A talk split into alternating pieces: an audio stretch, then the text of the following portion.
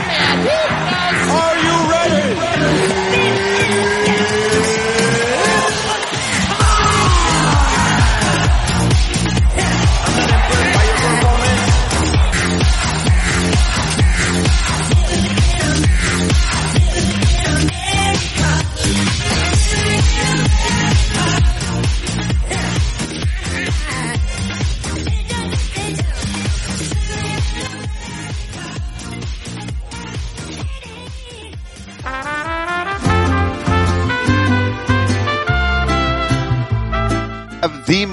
knockouts in UFC heavyweight history, my Yeah, I gotta take a shit, Bob.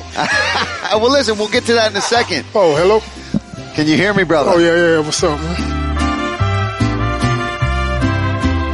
Dame un beso delante de la gente.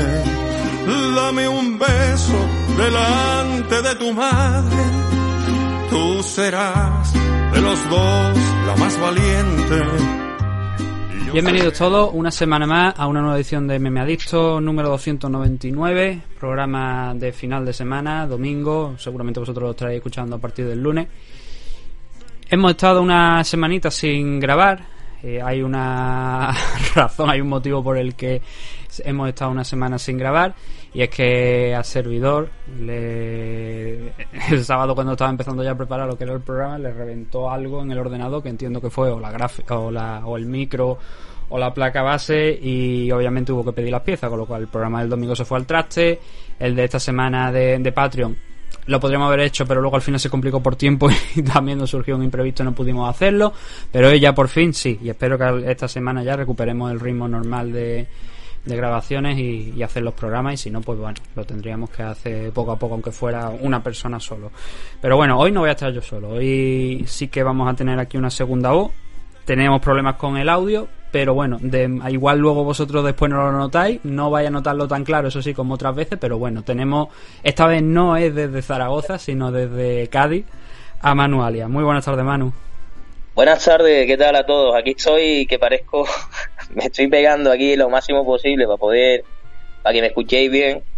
Aquí estamos de vacaciones, Nation, tío, que ya son unas vacaciones merecidas. Ya tenía ganas de, venir para acá, aquí a, al minibar y tomarme mi pescadito frito, mi cervecita, mirando a la playa, oliendo salistre y disfrutando de- del paraíso más grande que tenemos aquí en, en, iba a decir España, pero no, no, en toda Europa. Así que encantado y con muchas ganas de grabar esta tarde contigo. Te iba a decir que casi, casi te has ido a coger las vacaciones cuando peor está Zaragoza, ahora mismo. No te lo puedes ni imaginar. No te lo puedes ni imaginar. Yo creo que tenía un ojo clínico y literalmente salí volando. Terminé mi último servicio y volé como un, como un cometa pa- para, para acá, para Cádiz, ni, ni paré para comer.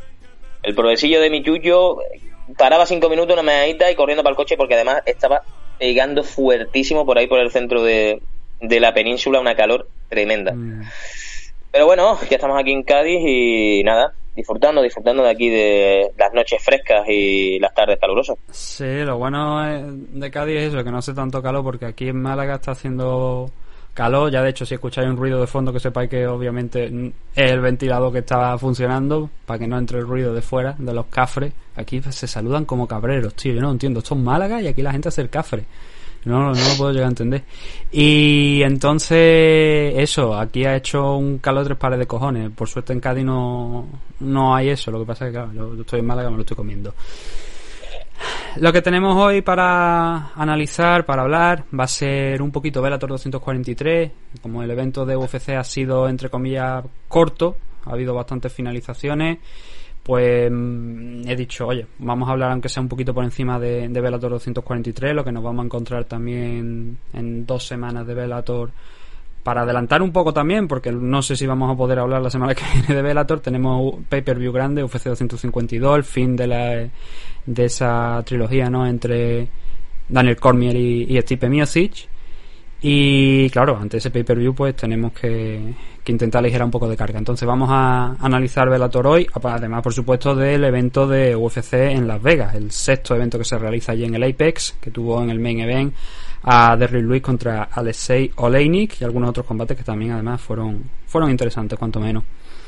Antes de meternos con, con Velator, quiero decir dos cosas. La primera, enviarle un saludo a, a Titín, que ayer pasó por un momento muy complicado, la verdad, lo publicó en sus redes sociales y quería mandarle un saludo desde aquí, desde el programa, que se recupere lo más pronto, que ha sido un susto enorme, la verdad. Fíjate tú, ¿no? Qué cosa, que te puede estar solo y, la desgracia de que te puede ahogar por, algo que todos hacemos, que es comer, ¿no?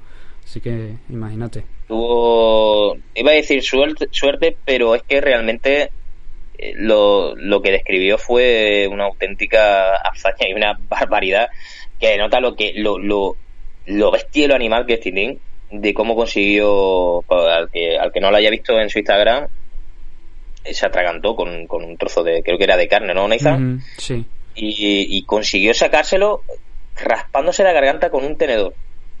Raspándose la garganta con un tenedor. Yo es que ya, Titín, por día que pasa y por, por tiempo que pasa, me va sorprendiendo con una cosa nueva. Y, increíble. Increíble la, la fiereza que, que, tuvo la, y el temple. ¿eh? No, no, es que esa es supervivencia, porque es que lo dijo, es que si no llega a hacer eso, se queda allí. Sí. Sí, sí, sí. Así que desde aquí, pues nada, un abrazo enorme a Titín, que se mejore, que se recupere pronto y que esté dando gritos cuanto antes. Y lo segundo, quería también dejar ahí una frase que dije el otro día en Twitter, no tiene nada que ver una cosa con la otra, ni mucho menos. Pero eh, antes de empezar con ese análisis quería decir que, bueno, ya sabéis, estamos en agosto, se va acercando septiembre, ya sabéis lo que, que en septiembre, pues bueno, los niños vuelven a la escuela, pero también puedo afirmar que en septiembre los niños a la escuela no es lo único que vuelve. Así que está, está atento en las próximas semanas a redes sociales porque mm, tengo noticias importantes, pero no las puedo dar. ya sabéis que aquí respetamos siempre las, las exclusivas de la gente y hay noticias muy importantes, pero ya digo que no, no lo vamos a dar, solamente eso, está atento porque en septiembre pasa algo importante que estábamos todos, mucha gente esperando. Y hasta ahí voy a decir, no voy a decir más. Ni tú tampoco vas a decir nada más. No, no, no, no. Supuesto que no.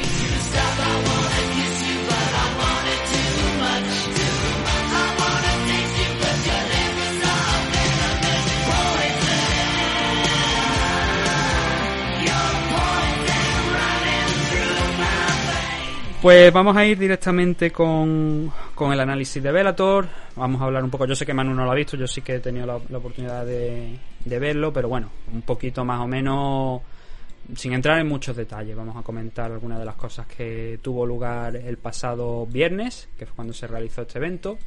Se realizó en Connecticut. Y bueno, ya no era el primer evento después de la pandemia que, que ha celebrado ya Velator, porque Velator tuvo el 242 anteriormente, hace un par de semanitas. Pero no pudimos hablar de en aquel entonces porque no teníamos suficiente tiempo. Pero hoy sí que, como digo, vamos a tener algo más de minutos y vamos a, tratar este evento. Nos vamos a saltar gran parte de las peleas que hubo en la car preliminar. Yo creo que destacables realmente hay dos. El regreso, bueno, el regreso, una nueva pelea de, de Valerie Lureda el que no sepa quién es Valerie Lureda es una chica que entrena en el America Top Team, que además también es de, origen cubano. Una foto que tenía el otro día que puso con Jorge Más Vidal. 22 añitos solo. Y es una chica que destaca físicamente. Y por eso, pero físicamente no por la fuerza solo, sino también porque es guapa. Entonces había mucha gente que le ha dado muchos palos a Valerie Lureda recientemente, incluso hasta su propia rival, que era Tara Graf Em, por eso, ¿no? Por el tema de que hay mucha gente que no se la cree, por decirlo de alguna manera, como luchadora. Pero eh, la realidad es que, claro, no eh, ha debutado hace poco, el, año pasado me parece que fue cuando debutó Valerie Lureda. Hasta ahora solamente tiene tres combates contando este, son tres victorias, entrena en América Top Team, está progresando, claro, no hay que ponerla al nivel ahora mismo de Amanda Nunes, ni mucho menos. Pero la chica está entrenando, está trabajando duro está además en uno de los mejores equipos que te puede echar en cara. Entonces, oye, vamos a darle un poco de cancha, ¿no? Esa, esa idea a lo mejor de no, es que está más pendiente de la foto que sale en el Instagram que de, de lo que hace dentro de la jaula. Pues aquí se ha demostrado además que no, porque no quedó a, a Taragraf en el segundo salto. Además, una buena mano que la mandó al suelo y luego los, los hammer que le metió fue. Hay que decir una cosa: es una chica que pelea en 125 libras, pero tranquilamente puede ser más grande de las 125.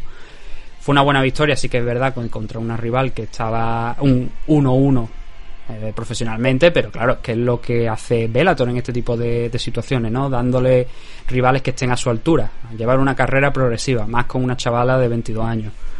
Y esa era una victoria, pues, no, es no, no, era un combate importante mm, en sí, pero sí por el nombre, por la chica que estaba, que ya digo, Valerie Lureda está siendo, está empezando a ser bastante conocida sea por, por las fotos de Instagram, sea por lo de dentro de la jaula, que es lo que a nosotros más nos interesa, pues es un nombre que aquí en Bellator están promocionando bastante y que está despertando además también bastante interés por parte de, de, la, de la prensa. Luego también, cerrando la, la car preliminar, había un combate que era el de Adam Borix frente a Mike Hamel era este enfrentamiento una bajada de nivel con respecto a lo que Adam Borix había estado enfrentando. De hecho, este era el primer combate que tenía después de pasar por el torneo de la división Featherweight, que en el que sumó su primera derrota profesional frente a Darion Caldwell, que había estado había sido también campeón de la categoría Bantamweight, aquel cinturón que le quitó Kiyoshi Horiguchi, por ejemplo. Y este era su primer enfrentamiento. Fue una decisión dividida a favor de Adam Borix por un triple, no, un doble 29-28 y un 28-29. No fue la mejor actuación de Adam Boris, pero también es verdad que nos tenía acostumbrados a casi a finalización. Yo diría que casi no, yo diría que a finalización por combate dentro de, de su carrera en Bellator.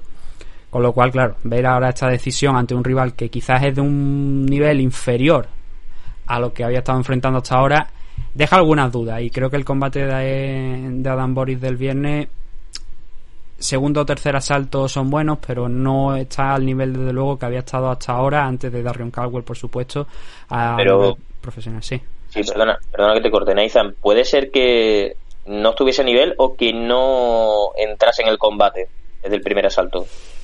Eh, hombre, a ver, eh, Adam Boris precisamente muchas de, de las finalizaciones las tiene en el primer round. Algunas en el segundo sí que es verdad que le cuesta, pero sí que ha sumado bastante en el primer asalto. Y esos primeros asaltos también, es verdad que como tú bien dices, muchos suelen ser de estudio, pero primero, segundo es donde se concentran casi todas las finalizaciones de, la carrera de Adam Borix. Eh, claro, que te ganen el asalto encima, porque para los jueces, el, ya digo, fue una decisión dividida, pero el primer asalto creo que, bueno, no, no los tengo por aquí, pero según lo que leí en la tarjeta de los jueces, todos coincidían que el primer asalto era para Hamel. No sé si la verdad, no he podido todavía ver combate, es lo que te quiero decir. Sí que he leído, he estado leyendo, he estado viendo algún resumen y tal, pero no he podido verlo completo como para decir, pues oye, pienso que Adam Boris a lo mejor no entró en el primer em, round, pero es extraño. Ya te digo que a mí me es extraño, tengo que ver el combate. Sí que, como ya te digo, segundo, tercero, alguno con discusión, pero generalmente todo, todo el mundo coincide que fueron para Boris. A partir de ahí ya te digo, quizás yo creo que estábamos mal acostumbrados de alguna manera, ¿no? De que había tenido rivales más importantes y los había finalizado. De hecho, es que la primera ronda del torneo creo que fue contra Paz Curran, que había sido campeón un par de veces en Bellator y le pasó por encima. Por eso quiero decir, había puesto la, quizás la barra tan arriba que ahora ha llegado este combate y ha bajado. No sé si es por a lo mejor aquella derrota que tuvo contra Darion Caldwell, que además fue bastante rápida, o porque ha intentado algo diferente. Yo tengo que verlo para. Este, este combate, de hecho, la, la car preliminar, Valerie Lureda, Dan Borix y el resto de combates lo podéis ver gratuitamente a través de YouTube porque está la, la car preliminar ahí. Que no es que tengáis que pagar ni suscribiros a Dazón. Eso lo podéis ver gratuitamente, así que si queréis más MMA aparte, pues ahí tenéis esa car preliminar de Velator. Ahora vamos a empezar con los combates que teníamos ya en la car principal, que eran cuatro enfrentamientos, que casi todo lo que está haciendo últimamente Velator son eso, son cuatro peleas en la main car y la verdad es que es de agradecer en parte por eso, porque te lo limpia rápido, ¿no? Lo ves fuera y, y, además cuando es de la manera en la que ocurrieron este fin de semana en Velator, pues es de agradecer. El primero de los enfrentamientos que teníamos era Sabajo Masi, Kartin Milender, victoria de Sabajo Masi por un, eh, o sea, una decisión unánime por un triple 29-28. Un 29-28 para mí yo tengo un 30-27. Vamos a hablar un poquillo de, de lo que no vemos. Para el que no conozca a Sabajo Masi, él ya ha pasado por UFC, donde no le fue bien, no vamos a mentir, tres derrotas en los tres combates que, que disputó.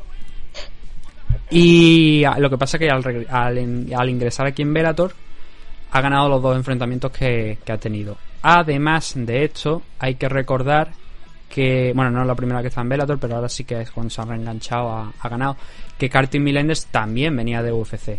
Casi todos los luchadores que están despidiendo UFC, hay algunas compañías que lo están firmando muy acertadamente, algunos se están yendo a One, otros se están yendo aquí a, a Bellator. De hecho, Corey Anderson, que no lo hemos comentado todavía, pero Corey Anderson es un luchador de, de UFC, era de UFC, perdió contra Jan Blachowicz, fue su último combate, y además fue creo que este año, me parece. Y automáticamente el chaval pidió la que le liberaran del contrato y ha firmado por Bellator al instante. O sea que cada vez más luchadores están haciendo ese, ese pase. Carter Millender, como digo, sí que tuvo al principio de su carrera en UFC un buen éxito. Lo que pasa es que luego se encontró contra con, con Eliseo Zaleski, luego contra Belal Muhammad, Belal Muhammad, que era un combate que en principio pienso que debería haber ganado. Y ese fue de hecho su último combate en UFC, el de Belal Muhammad. Luego llegó aquí a Bellator, tuvo una primera victoria contra un luchador que no estaba, entre comillas, al nivel a lo mejor de lo que podemos esperar. Y este combate contra Saba Homasi era un combate ya de nivel, la verdad. Y como digo, fue una decisión unánime a favor de, de Homasi por un triple 29-28. En un combate donde Homasi, pues, se puede resumir en, en una palabra, wrestling, realmente. Fue la victoria de, fue lo que simboliza la victoria de Homasi, consiguiendo takedown en el primero, en el segundo, en el tercero también, pero en el segundo y en el tercero tuvo Milender algunas oportunidades, en alguna transición, agarrando el cuello, parecía que iba a cerrar un dash choke, una guillotina. Especialmente en el tercero estuvo bien Carter Milender y puede que haya sido, sin tener la, como te digo, la, las puntuaciones asalto por asalto del, del combate, creo que ese tercer... Bueno, este, en este caso sí que las tenemos, mira, sí que las tenemos por aquí. a Milender le han dado el tercer asalto por eso, porque presionó mucho. Eh, ¿Cuál es el detalle aquí? Pues que si esa presión de Carter Milender la hubiera realizado en el primero y en el segundo salto, cuando ya creo yo que se vio con urgencia de, tener que finalizar la pelea, el resultado podría haber sido diferente, porque Homasi no es que hiciera tampoco un combate excelente, hizo un combate bueno, mantuvo en el suelo a, Milender, lo derribó en, en, todos los asaltos, pero no montó una ofensiva real, peligrosa, que dijera, uy, está cerca de finalizar esa pelea, ¿no? Y eso al final, eh, claro, te deja esas dudas, ¿no? De que quizá Cartin Millender se hubiera presionado un poquito más en el primero y en el segundo salto, podría haberle complicado mucho más las cosas a Homasi. No sé si es porque ya llegó en el tercero Homasi más cansado y, le costaba seguirle el ritmo en el striking a, a Milender, pero desde luego en el tercer asalto yo también lo tengo puesto para Homasi por lo que consiguió de los Taydon, pero entiendo perfectamente por qué se lo han dado los jueces a, a Carty Millender. No altera el resultado, es una actuación que no es decepcionante por parte de Carty Millender, si tenemos sobre todo en cuenta actuaciones como la de Belal Muhammad, pero que a Homasi esto le sirve mucho, ¿no? Le sirve para sumar una nueva victoria en Bellator, la segunda, y ahora mismo Carty Millender se queda con ese 1-1 del que estábamos hablando. Más gente que ha venido de UFC, Miles Yuri contra Georgi Karakanian. También yo creo que la gente conoce a Miles Yuri de sobra.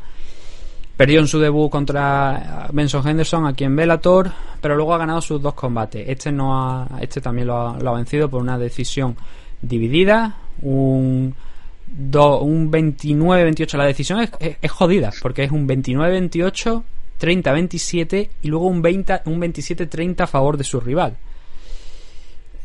división de opiniones, la verdad, cuanto menos, muy, muy extraño. Eh, es un veterano ya, no solamente de Bellator, sino del mundo de, la, de las MMA, más de, más de 40 combates, 41 combates, si no tengo mal entendido.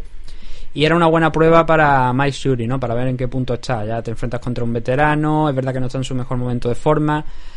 Salió con eh, Georgie con una estrategia interesante a derribar a, a Yuri, el primer asalto también estuvo bastante bien en striking, había, había una pequeña diferencia en el striking, pero el combate es muy muy igualado a partir de ahí. Y yo creo que cualquiera de los, dos habría sido una buena, o sea, habría sido una decisión justificada. Si bien creo que los 30-27 para uno y para otro creo que es pasarse. Creo que es exagerar mucho y que desde luego no habla de lo que fue el combate. Porque es verdad que Yuri se va afianzando un poquito, se van sentando en lo que es el, el, enfrentamiento conforme van pasando los minutos, especialmente el segundo y sobre todo en el tercero, que es quizás el asalto más claro de los tres que hay en este combate. Pero es que Georgie Karakanian va cada vez un poquito más en descenso en intensidad, en energía y a pesar, ya digo, de conseguir algún que otro takedown, sobre todo en el, en el primer eh, round que fue el que lo llevó al suelo, pero a partir de ahí lo intenta, lo intenta, pero su estrategia de derribos es más de meter la cabeza abajo, de intentar entrar, de presionar contra la pared, que de conseguir esos takedowns. A partir de ahí, pues claro, ya los jueces valoran otra cosa, que es el striking de Yuri. Cuando se abría la distancia, ahí había más posibilidad de más terreno para Yuri para sumar puntos y creo para mí, para mi gusto, que, que fue lo que hizo. Entonces, una nueva victoria para el ex UFC aquí, que ahora mismo se sitúa con un 2-1 de récord y el de Caracanian, pues no me lo preguntéis porque ya digo, ha peleado tanto en Bellator, yo creo que tiene ahora mismo más derrotas que, que victorias, pero también es verdad que se ha enfrentado con la prácticamente con casi todo lo mejor de la, de la división. Tiene derrotas contra Pat Curran, tiene derrotas contra Daniel Weigel, dos contra Emmanuel Sánchez, Henry Corrales, Jim Aki Jr., ahora Mike Jury. Se ha enfrentado a lo más grande, como digo. Se ha quedado en esa parte, ¿no? De gatekeeper que solemos tanto decir. Pero bueno, unos llegan más arriba, otros se quedan ahí en esa parte. Y luego otros descienden a segunda vez como el, el Deportivo de La Coruña sin jugar la última jornada. El Vamos. Timothy ah, Johnson... Timothy Johnson enfrentándose a Man Mitrión y derrotándole. Yo no sé si esto se podría considerar sorpresa. Esta yo creo que lo podemos debatir contigo, Manu, porque aquí ya sí que tiene un poquito más de noción de lo que son los luchadores. Pero. Uf. Es que no, no he visto la pelea en sí.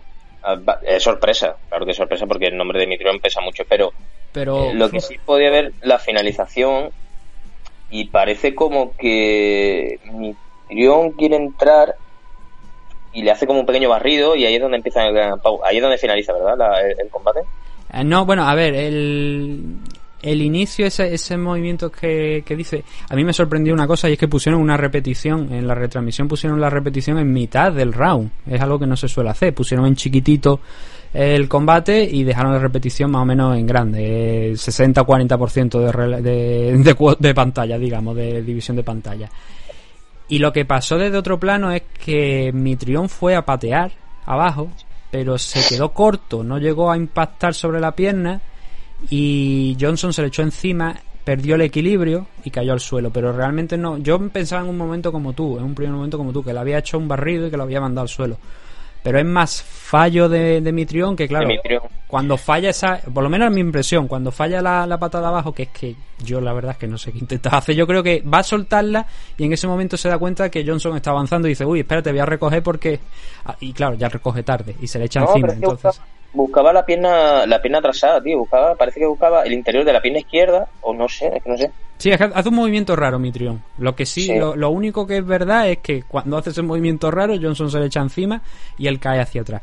A partir de ahí, Johnson entra y no es tal y como. Porque me imagino que te has visto los highlights, los mejores momentos de, del combate. No es ahí en ese momento donde finaliza, pero sí es. Eh, le lleva un tiempo. De hecho, el, el tiempo oficial es de 3 minutos 14 segundos del primer asalto. Entonces le lleva un tiempo, pero sí que es verdad que le coge ya en, en una posición lateral Timothy Johnson a Mitrión y Mitrión se encuentra muy perdido. O sea, tú te lo, si te ves la, el combate completo, esos tres minutos, está bastante perdido. El, cuando sale al lateral, que esa ya es la parte que creo que sí que me parece que está recogida en, lo, en los mejores momentos, en el vídeo de los mejores momentos de Velator, se rueda a Mitrión, entonces se le queda en la posición lateral Timothy Johnson y ya lo único que hace es pegar, pegar, pegar. Los primeros golpes sí que entran completo y, y de lleno a la cara de Mitrión, los siguientes los va bloqueando como buenamente puede, intenta incorporarse, pero ahí sí que le mete uno por debajo, creo que no sé si es por debajo o al lateral, bastante fuerte que hace que Mitrión vuelva a caer. Sí, sí. Y sí claro, que ver... lo que intentaría eso, ponerse a cuatro para intentar levantarse y a la hora de eso ya deja mucho hueco y le metería el, el puño. Pero que el desencadenante de toda la acción es el es ese, ese fallo que tiene con la pierna que que, que no sé no sé qué, qué, qué, qué estaba buscando ¿no? con esa patada tan baja tan rara realmente sí. Eh, yo te comentaba al principio lo de que te he dicho de eh, si es sorpresa o no. Es que, a ver, ¿sabes lo que pasa? Que claro, cuando nosotros hemos visto aquí llegar a, a Mitrión a Velator, el tipo sumó cuatro victorias consecutivas. Y derrotando a Fedor también. Pero lo de Fedor fue, siempre voy a decir que para mí aquella pelea fue un 50-50. Es decir, Fedor soltó el golpe, Mitrión soltó el golpe y yo creo que por el daño que había absorbido a lo largo de su carrera, Fedor le hizo más daño de lo que Mitrión recibió y eso le permitió a, a Mitrión el recuperarse y el avanzarse sobre Fedor y finalizarlo. Yo creo que, ya, claro, es que años después, han pasado dos años, tres añitos me parece, te ves estos combates que está haciendo últimamente eh, y dice cómo ha podido derrotar a este hombre a Fedor. Y yo creo que la explicación está en eso, que Fedor va eh, eh, es una situación de cuando digo 50-50 me refiero a porcentaje, 50% 50%, donde fue Fedor al final, que o sea, los dos pegaron, pero Fedor yo creo que ya por el daño como digo de su carrera profesional tan larga ese golpe le hizo más daño de lo que lo hubiera hecho a lo mejor hace 5, 7, 8 años. Y la victoria esa de, de, de eso sí que fue para mí una sorpresa. Porque luego... No, pero, sí, fue una sorpresa yo creo que para todos porque todos pensábamos de que, de que Fedor iba a ganar ese torneo. Y de hecho yo creo que, que nadie tiene duda de que Fedor Emelianenko es superior a Mitrión. Sí, sí, sí, sí. Bueno, pero, pero, pero vamos, sin duda alguna. La historia fue esa, de que conectaron los dos a la vez y Mitrión se levantó antes. En fin, por lo que tú estás diciendo, por el daño que tiene ya Fedor o, o, por X motivo. Mm. Porque a lo mejor conectó mejor, porque fue un puño. Eso no significa de que, de que sea mejor ni ni mucho menos, vaya. Claro, después llegó esa derrota en la final del torneo Heavyweight, creo que. No, la final del torneo Heavyweight no, pero sí que fue, me parece, el, un combate después, posterior, o fue en la. Es que no recuerdo si fue en la final del, del torneo. Eh, no, en la final del torneo no, porque la final del torneo creo que fue. O fue otro. No fue la semifinal, fue la semifinal. Que. Mm, Vader pasó por encima de Magmitrion. Es que no recuerdo cuál fue la final del torneo. De... no me acuerdo. No, no me acuerdo, pero hombre, se puede ver rápido. Eh, fue Ryan Vader contra. ¿No fue contra Fedor? Sí, fue contra Fedor, porque recuerdo que, que alguien que tenía que estar, que no recuerdo quién era, se lesionó. Y se subió a Fedor, me parece, a la final del torneo. ¿Ganó Fedor? No, no, ganó, ganó Ryan Vader. ¿Porcado también, no fue? Eh, sí, sí, además le llevó poco tiempo, pero es que Ryan Bader está a un nivel espectacular ahora mismo. Es, mm, yo creo que si ahora lo echáramos, eh, lo enfrentar, bueno, ahora hablaremos, porque Ryan Bader tiene una pelea dentro de pocas fechas, dentro de dos semanas creo que es, así que ahora hablaremos de él. Pero volviendo al tema de Mitrion, perdió contra Vader, además que le pasó Vader por encima, pero totalmente por encima, el peor combate que ha tenido más Mitrion en, en Bellator, si exceptuamos este de ayer, que creo que ha sido el peor le pasó por encima. Luego tuvo el empate, bueno, el empate, el no contest aquel contra Sergei Karitonov, que le pegó un viaje en la entrepierna. creo que fue, me parece que fue Mitrión a Karitonov y lo dejó muñeco, lo dejó seco. luego volvieron a la revancha un tiempo después, perdió eh, Mitrión y además perdió también de una manera un poco extraña porque recuerdo que allí también se había se quejó de algo al árbitro que no recuerdo quién fue en aquel enfrentamiento se quejó de, de algo que había pasado y eso lo aprovechó Caritonov para soltar un tarascazo y ahí fue donde ya estaba más preocupado de, otra cosa. No sé si era del protector bucal, creo que me parece que fue por el problema del protector bucal, que se le iba cayendo o algo. Es que no, recuerdo la situación exacta y no la tengo guardada por aquí en, algún informe o algo. Entonces, esa llegó esa derrota contra Karitonov, que es una derrota de nivel, pero claro, Timothy Johnson. La gente va a decir, ¿quién es Timothy Johnson? Bueno, Timothy Johnson ha peleado en UFC y ha tenido su, sus peleillas ahí contra gente como Alexander Volkov, Marcin Tibura, ha tenido sus cositas, ¿no? Pero aquí en Bellator, la verdad es que no había tenido mucha suerte. De hecho, los dos combates principales que. Los dos primeros combates que le habían puesto fueron contra Congo y contra Vitaly Minakov. Los dos los perdió, como creo que era predecible. Y luego tuvo un siguiente contra Tyrell Fortune. Y este era el siguiente combate que tenía, el segundo en este 2020, pero era contra un rival teóricamente importante, que era Mitrión. No pudo ser para Mitrión, perdió ha perdido de una manera, la verdad, pues bastante. Yo creo que dura, no es tanto por la finalización, sino por cómo se produce. El control el tan grande que tuvo Timothy Johnson en el suelo sobre Mitrion es algo que tiene que debería hacer pensar a, a Mitrion, que igual no ha progresado tanto en estos años y, y lleva ya unos, unos cuantos de profesional. Ahora te voy a dar un dato que a mí también incluso me llamó la atención, que es que Mitrion tiene 42 tacos. pero claro. Ya, pero- y también es que eso pasa mucho en los pesos pesados, ¿eh? Y también hay que ver las luchas, las guerras donde se ha metido Vitrión. Que lo mismo tampoco ha sido tan... No. tan- tan eficaz. Claro, es que es el problema con Mitrion, es que es, es un tío raro, es un tío Sí. muy raro, porque era, es capaz de lo mejor, pero también de lo peor, porque tiene una victoria contra Fedor, tiene una victoria contra Derrick Luis, tiene victoria contra Gabriel Gonzaga, pero luego coge y encadena esa serie de derrotas que, bueno, Vader está en el mejor momento de forma de, de toda su carrera. Karitonov está en la parte final de su carrera, pero era un tío que es una delicia de ver. O sea, ese tío es peligroso. Estuviera allí en Japón, está aquí en Bellator, es un noqueador y un luchador increíble. También cuando estuvo en Strikeforce. Y claro, especialmente como te digo, esta derrota contra Timothy Johnson es lo que me hace a mí pensar que más Mitrion ya está más de salida que, que de otra cosa.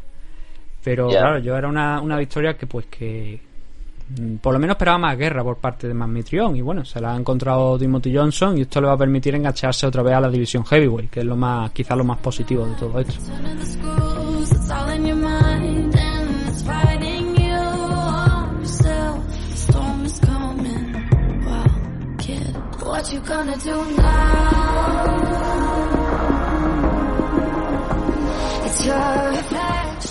El último de los combates de este evento de Bellator 243 era el que enfrentó a Michael Chandler contra Benson Henderson en la revancha ya de, de aquel enfrentamiento que tuvo, que también acabó con una victoria por decisión dividida a favor de Michael Chandler en 2016.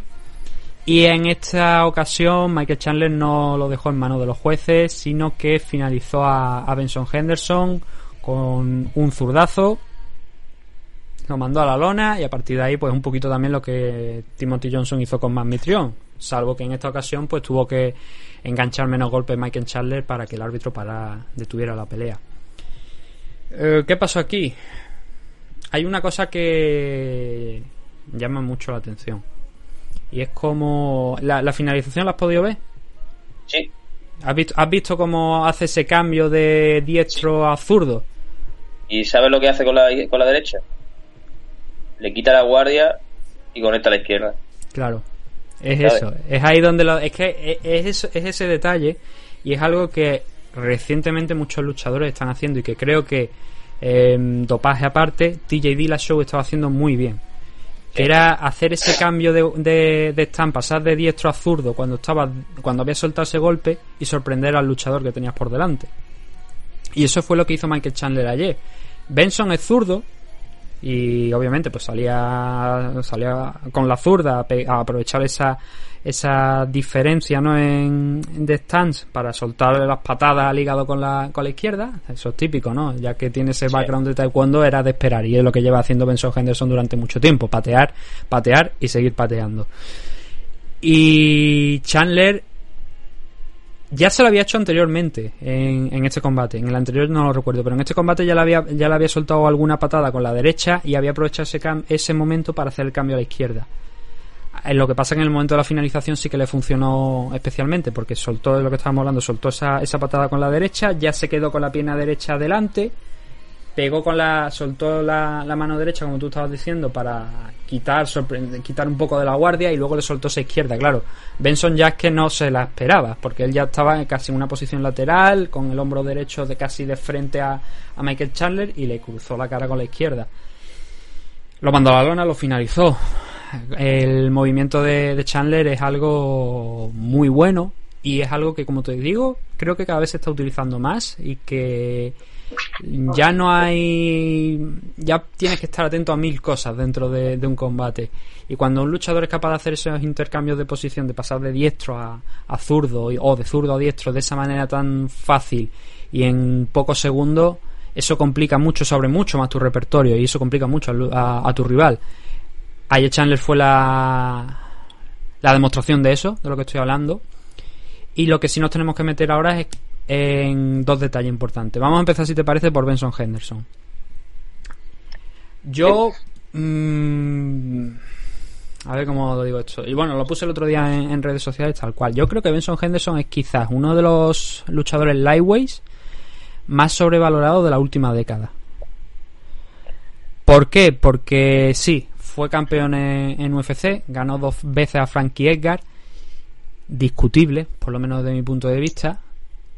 Y a partir de ahí, que me parece que fue, creo que su siguiente combate, creo que aguantó, me parece, un par de defensas. Pero luego lo perdió contra, contra Anthony Pettis, además de muy rápido, con un armbar que le, que le cerró Pettis. No recuerdo si tuvo, llegó a tener un par de defensas o no.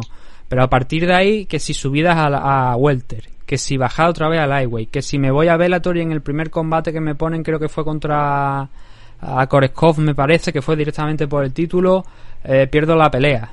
Eh, y eso fue en la división welterweight. Que sus primeros enfrentamientos, eh, que la victoria que tiene contra Patricio Pitbull Freire es por una lesión realmente de, de Patricio. Que luego perdió sus otros dos combates siguientes contra Michael Chandler y contra, y contra Patrick. Y además cuando Michael Chandler era todavía el, campeón de la división. Por eso digo que quizás para mí es uno de los luchadores más sobrevalorados, porque las victorias que ha tenido aquí en Bellator, muchas han sido decisiones y decisiones aburridas y en algunos casos complejas incluso para los jueces, para decidir. No sé qué imagen tienes tú de Benson, esa es la mía al menos. Sí, pero como pasa con muchos luchadores de, de, este, de ese estilo, eh, llega, han llegado a Bellator como ex campeones de, una división de la UFC y desde mi punto de vista yo creo que sí, que están sobrevalorados. No, no, recuerdo una pelea que haya hecho este señor y que, digas tú, hostia, pues que sí que es verdad que, tiene ese poder de pegado, que tiene ese poder de, de, de- de estar aquí entre los top. La impresión mía es esa. Ya es la segunda derrota que tiene contra, contra Childer y no creo que pierda, que salga de, la, de ahí de, de Bellator, pero No, Creo porque que- más que nada es que si, si sale de Bellator es que yo creo que no puede ir a ningún lado. UFC no, no- lo va a firmar. Eh, Quizá a lo mejor en un acuerdo. Esto pu- puede ser, ¿no? Un acuerdo a lo mejor que en el acuerdo este que tiene Bellator con Rising. A lo mejor mandarlo allí a pelear a Japón uno o un par de combates, pues Sí, no, no, pero claro, no, sa- eso no saliendo de la, de la compañía. Mm. Sí, no, porque saliendo de las compañías que yo, ya te digo, no creo yo, salvo que Juan a lo mejor Sí, se es que encienda la bombilla y Juan, quiera eh. contar con él, pero Es que hombre, el nivel- una... El nivel de One es muy alto. ¿eh? Sí, pero Benson ahí podría llegar a encajar. Lo que pasa es que, claro, es lo que también comentaste en uno, en uno de los últimos programas cuando estábamos hablando un poquito de One, que las divisiones son un peso por encima. Ah, Tampoco es que Benson pierda mucho, quizá en eso, porque si se mete en la lightweight, pues bueno, está el límite en esas 170, en principio no tiene problema, porque es un peso en el que ha peleado, pero es complicado la verdad con 36 años que tiene que tiene ya yo creo que se está acercando también al final de su carrera de hecho me parece que hubo un punto no donde se dudaba si iba a volver o no pero claro estas derrotas van apilando se van sumando y la actuación la verdad es que es lo que tú estás comentando las actuaciones de Benson en Bellator últimamente no han sido muy buenas que digamos sí han sido victorias pero han sido unas victorias aburridas en decisión Creo que solamente tiene una finalización aquí en, Bellator y fue contra Roger Huerta, así que imagínate también otro que estaba de vuelta ya. Decepcionante, cuanto menos Benson Henderson, desde mi punto de vista. El otro luchador que estaba en este combate era Michael Chandler, que afrontaba con este su último combate en Bellator. Eh, por último combate me refiero el último de su contrato actual, no, él, va a probar en la agencia eh, a ser agente libre. Eso quiere decir que podría ir a cualquier compañía del mercado, bien sea UFC, bien sea One, bien sea de nuevo Bellator. Él está haciendo campaña, él yo creo que él tiene en mente UFC, que él quiere acabar en, en UFC y desde luego siendo el siendo quien es Michael Chandler, campeón de, de la división Lightweight, si no recuerdo mal, me parece que un- en un par de ocasiones. Y uno de los luchadores que desde luego más que es una de las caras más conocidas de la compañía. Hombre la salida a UFC sería una gran pérdida para Bellator.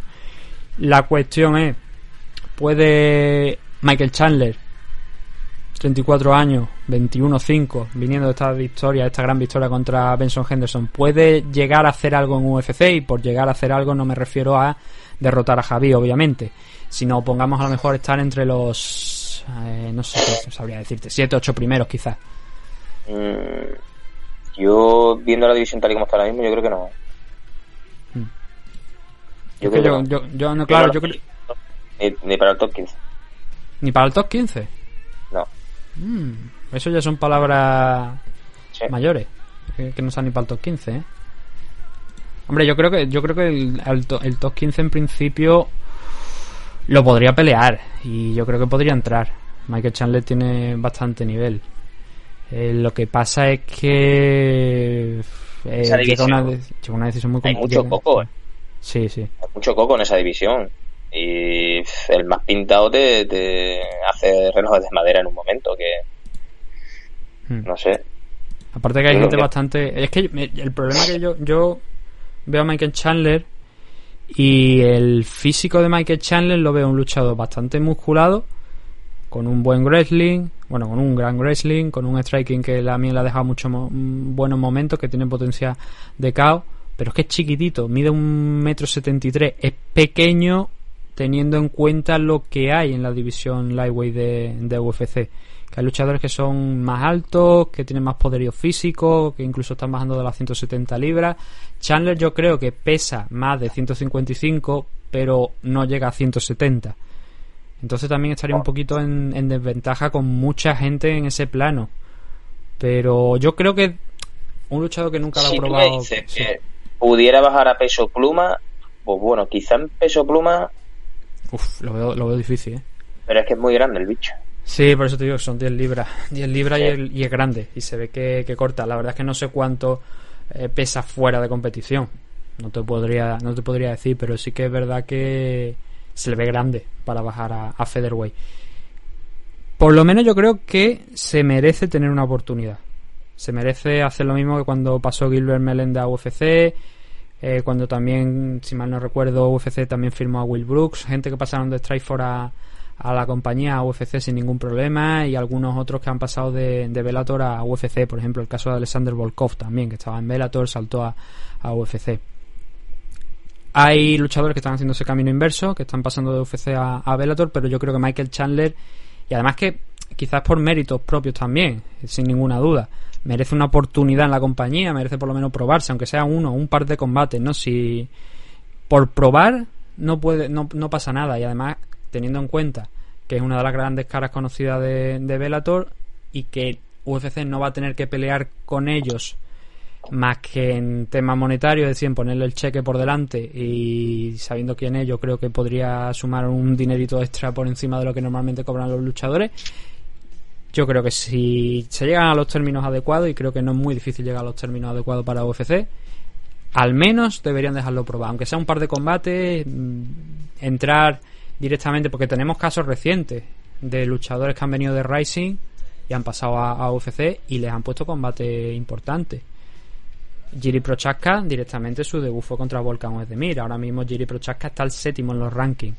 No es el único. Iba a pelear en UFC 252 Manel Capé frente a Rogerio Bontorín, que está en la octava posición. Eh, Manel Capé se ha lesionado. Bontorín también creo que salió de- del enfrentamiento anteriormente y la pelea se ha cancelado. Pero iba a debutar contra el octavo. Entonces Michael Chandler entiendo que, sin ser ahora mismo el campeón Era- de... era debut. Sí, sí, sí, no, el debut, sí. En caso de ficharlo, le meterían un debut contra algún top de ahí de la, de la división. Pero, bueno, quizás contra un. Es que no sé, es que ni con. Yo no sé. Yo, tengo, yo, tengo un, yo tengo un nombre que después vamos a hablar de, de él, porque ha peleado en este evento de UFC de Las Vegas, que es Benel Darius. Yo creo que Benel Darius, que ahora va a subir seguramente un par de posiciones en los rankings, probablemente. Creo ¿En qué que es. Ahora mismo Benel Darius está el número 14. Y con la victoria de ayer, no estamos adelantando, pero con la victoria de ayer supongo que subirá un par de posiciones. Yo creo que es un luchador interesante. Si ve, si Manel Capé siendo campeón de, de Rising de la división Bantamweight le iban a poner a Bontorín y a Jiri Prochaska siendo el a Heavyweight le han puesto a Volkan Oezdemir es verdad que como te estoy diciendo Michael Chandler actualmente no es el campeón de la división Lightweight pero sí que con ese registro que ha tenido de, de cinturones ya de, haber, de venir además de noquear a Benson Henderson yo creo que en ese rango del 13 al 15 algo sí que creo que debería por lo menos del 13 al 15 ponerle UFC yo creo que sería algo factible Pero bueno, que tendría que tendría que tener una lucha ahí dentro de los top y a ver si la historia es ver si la gana. Claro, no, Sí. obviamente. Pues no sé, yo es que ya te digo que la división, es que la división de la Lightweight, tío, yo es que creo que es la más competitiva que hay ahora Mm. Sí, pero mira, ahora mismo el 15 es Drew Dover, que yo creo que Drew Dover puede ser un rival bueno también de apertura en el primer combate para Michael Chandler.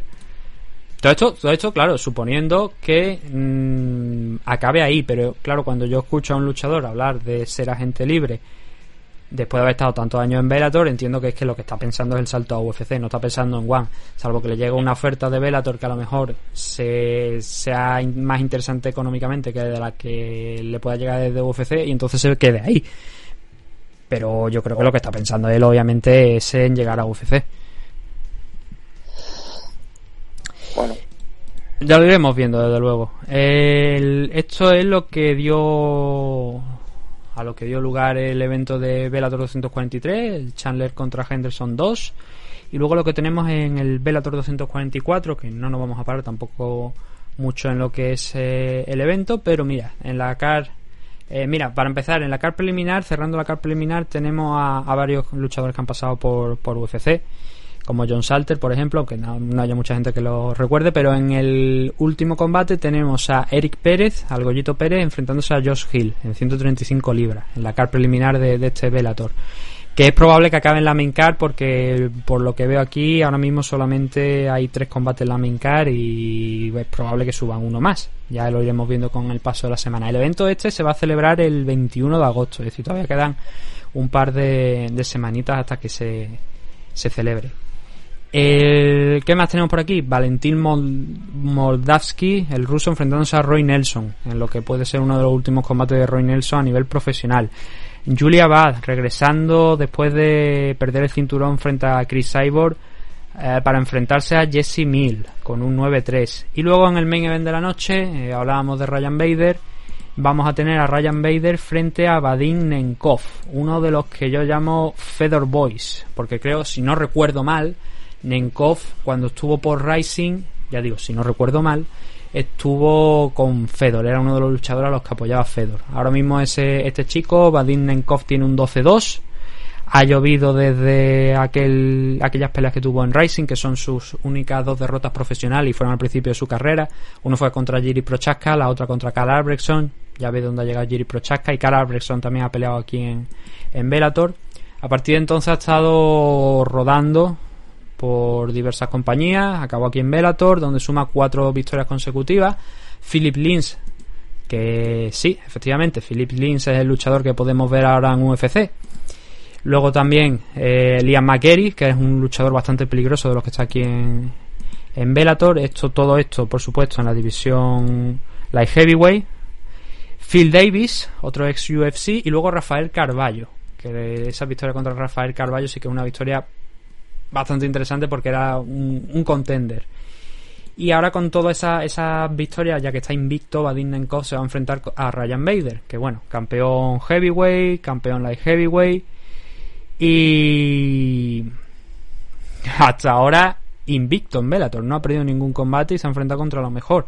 Y él sí que puede decir que a Fedor le ganó pasándole por encima. Él no puede decir como Magmitrión que fue 50-50, sino que él sí que le pasó por encima a Fedor. De hecho, lo noqueó en poquito tiempo, en el primer minuto. Y desde entonces, como digo, es campeón light heavyweight, campeón heavyweight. Ahora va a defender el título light heavyweight. Y lo que yo te decía antes, y ahora te dejo ya a, a hablar sobre el tema. Vader ahora mismo yo creo que si lo cogemos lo metemos nuevamente a competir en la división light heavyweight de UFC y, especialmente lo volvemos a enfrentar contra John Jones. No te digo que el resultado sea diferente pero sí pienso que Ryan Bader le daría muchísima más guerra de la que dio en aquel combate que tuvo contra John Jones hace muchísimos años. Pues yo creo de que sí cambiaría el resultado ¿eh? ¿Tú crees que cambia el resultado? Hombre, es verdad que John Jones se ha mostrado vulnerable en los últimos enfrentamientos especiales de Dominic Reyes, donde mucha gente incluso pensó que John Jones había merecía haber perdido ese combate en la decisión. Pero tanto como para claro, es que ha vencido mejorcito que le han echado aquí, pero sí. ¿Sabes? Eh... ¿Crees que no, no sería capaz eh, de, de, ganar a Jones?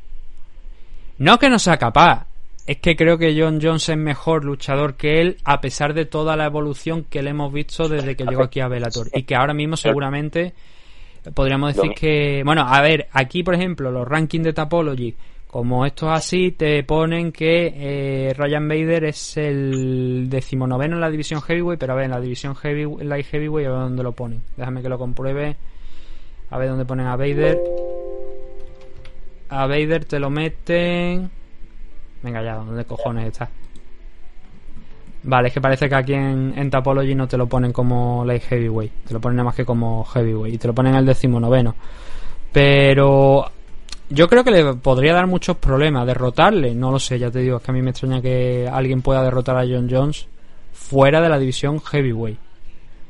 En la light heavyweight de UFC al menos no hay nadie. Y Ryan Bader, ya te digo que a mí me gustaría volver a verlo contra John Jones porque creo que puede hacer un gran trabajo yo creo, ya te digo, como, como te estoy diciendo, no creo que el resultado cambiase, pero sí que quizás esa finalización que tuvo contra John Jones, esa finalización que tuvo Jones contra Vader, no se repetiría y que este combate llegaría a decisión y sería una decisión ajustada, la verdad. Yo creo que, bueno, es que, ¿sabes lo que pasa? Que es lo que estamos hablando. Los últimos combates hemos visto a Jones, es que no era John Jones, no es, no sé, esa esa chispa que, tenía y ese no digo que le falte el talento quizás que ahora sea mucho más centrado y no vaya tan tan a lo loco y, echemos en falta eso hmm. no bueno pero a ver el Jones al principio sí que es verdad que juntaba más finalizaciones y tal yo no creo que haya dejado de ir a lo Yo creo que nunca ha ido a lo loco. Yo creo que siempre ha sido un luchador inteligente. Lo que pasa es que ahora es más inteligente. ¿Y por qué digo esto? Porque solamente te tienes que coger dos combates. Alexander Gustafsson, el primero, y Alexander Gustafsson, el segundo enfrentamiento. Y ahí se verá esa evolución que ha tenido a nivel de, de inteligencia John Jones. De pasar a meterse en el combate que quería Gustafsson a dominar por completo a Gustafsson cuando no entró en ese juego y, y, se mantuvo en lo que en lo que él tenía que hacer. El, pero a su vez, como te estoy diciendo, creo que Vader ha evolucionado mucho y que por ese motivo el combate sería cerrado. Aún así, ya te digo que John John creo que ahora mismo favorito ante cualquier light heavyweight que le eche por delante. Pero es por esa, es esa duda que tengo y es esa duda que me gustaría resolver. Que pelear a Ryan Vader contra John Jones en este momento para ver qué, qué puede pasar. Lo que pasa que Vader está tan cómodo ahora mismo en Velator que es difícil, es difícil que salga de ahí. Pero bueno, igual antes del final de su carrera podríamos ver un regreso a, UFC. Y no está muy lejos, además, también el, final de su carrera, porque son ya 37 años lo que tiene. Pero yo creo que. Mm, algo. A, mí me encantaría volver a verlo en UFC. Creo que podría competir con no solamente la Heavyweight, sino también la Light Heavyweight, visto lo bien que ha ido eh, evolucionando con el paso de los años. Esto es lo que teníamos para Velator. Hemos estado, la verdad, un ratillo creo que bastante interesante. Cerca de a lo mejor 40-45 minutillos hemos dedicado a Velator. Así que esta vez no, no vaya a poder quejar de que, que solo habláis de UFC. Pues bueno, hemos hablado también un poquito de Velator en la medida en la que hemos podido. Vamos a hacer una pausa. Cuando volvamos hablaremos de UFC Las Vegas 6. No sin antes, por supuesto, dedicarles esos minutos a nuestros patrocinadores. Así que no no os despeguéis que volvemos aquí con más MMA Adicto en esta edición número 299.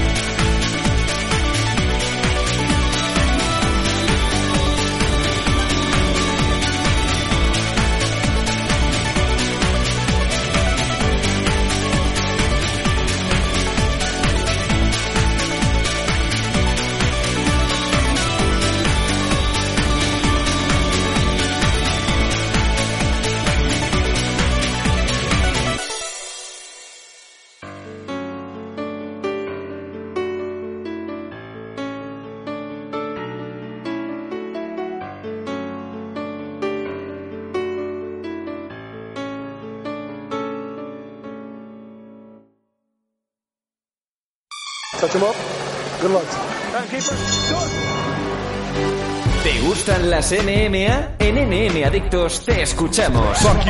Queremos muchas preguntas, pregúntanos chorradas también, da igual. Escríbenos en mmadictos.com o bien en nuestras redes sociales, arroba mmadictos.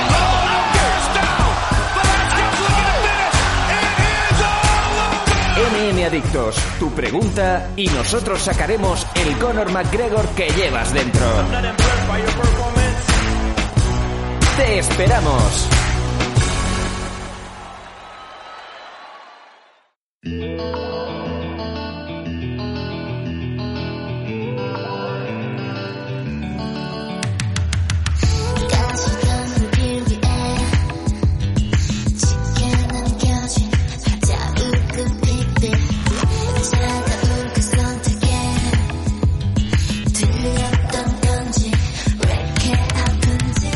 Estamos de regreso en MM Adicto 299 y vamos antes que nada, antes de hablar de SUFC Las Vegas 6, a hablar de nuestros patrocinadores. En esta ocasión vamos a hablar primero de todo de la comunidad Dragons, de esa gran comunidad que tiene montada el maestro Nacho Serapio, el sensei Nacho Serapio. Podéis desde 10 euros al mes o 12 euros al mes si queréis también la edición en papel. Y además tenemos una novedad que ahora vamos a comentar podéis tener acceso a la comunidad Dragons en dragons.es. Dragon Z, para que no nos entendamos, para que toda ahí la gente no, no tenga dudas. ¿Qué es lo que podéis encontrar en la comunidad Dragon? Más de 500 clases, más de 700 vídeos, de lunes a viernes, todos los días de entre semana tenéis no solamente acceso a esas clases, sino además también luego si entráis en el canal de Nacho Serapio de YouTube, también tenéis ahí el programa que realiza él. Sin permanencia ni tiempo mínimo. Vídeos de muchísimas disciplinas. Tenemos combate deportivo, tenemos defensa personal, armas orientales, acrobacia, grappling MMA, lucha escénica y muchísimo más. No son las únicas ventajas que tenéis por suscribiros a la comunidad Dragon, sino que también tenéis un 15% de descuento en los productos Dragons, con los gastos de envío gratuitos, que eso es importante. Luego veis ahí los, esos productos, ¿no? Que dicen 10 euros, 20 de gastos de envío. Y dice, tu puta, ¿qué ha pasado aquí? 50% de descuento en torneos y seminarios coorganizados por Dragons. Y como hemos mencionado anteriormente, la edición digital de la Dragon Magazine. Todos, todos los números tenéis acceso a ellos y los que vendrán por delante si os mantenéis suscritos a la comunidad Dragon. Eso por 10 euros. Si luego estáis suscritos a la versión en papel, hay novedades. Porque además de la revista, a partir del momento en el que os deis de alta, a partir de este último mes, esta edición, la última revista que ha salido, van con algo de retraso en la, por el tema del COVID, con el tema de, de las ediciones. El último número es el de marzo-abril 2020, con una entrevista al practicante de kickboxing campeón del mundo, además Sergio Cabeza, el español Sergio Cabeza, muy interesante. Pero además, como digo, hay novedades, porque a partir de ahora, como estáis viendo, la revista pasa a ser bimensual, cada dos meses, por el mismo precio. No hay, no hay problema ninguno. Pero además, por el mismo precio, si estáis suscritos a, la comunidad Dragons, eh, Dragon también está publicando una serie de, de libros. Y el libro de esta próxima semana es algo, bueno, de esta próxima semana, de esta próxima edición, es uno del que ya hablamos nosotros aquí en su día, que es el arte de- del katana. Está muy interesante, la verdad. Porque muestra todas la- las figuras también, catas de- con, con la katana. Bueno, no sé si se llaman catas, que yo en este tema no soy experto. Deberíamos tener a Nacho aquí para que nos lo dijera. Pero es un libro que la verdad está muy interesante. eh, además, bien con fotos para que veáis cómo se, se realizan todo, todas esas catas de, con, el art- con, con la katana. Y es muy, muy interesante. Y ese libro no, no tenéis coste adicional alguno. Ese libro, si estáis suscritos a la comunidad Dragon, os mandan un mes la revista, un mes un libro. El siguiente mes la revista y al siguiente un libro de los que está publicando la, revista La Comunidad Dragons. Y eso todo, por como digo, por el mismo precio de los 12 euros al mes. Así que no, no perdéis, a pesar de que la revista sea bimensual, no perdéis porque está mandando también el libro. Así que ya digo, el último número, como, como os estoy comentando, es de marzo y abril por el tema de- del COVID, pero bueno, que ya poco a poco se va actualizando y, y podéis suscribiros a la comunidad Dragons. ¿Qué más tenemos por aquí? Tenemos a Protege tus piños. De Fran González, Fran Dentista. En la calle Sau número 45 de Sabadell. También por número de teléfono. ¿Por qué número de teléfono podéis contactar a Fran Dentista? Fran González, el 931-883515 y por móvil 615-143202. Repito los números de teléfono, ¿no?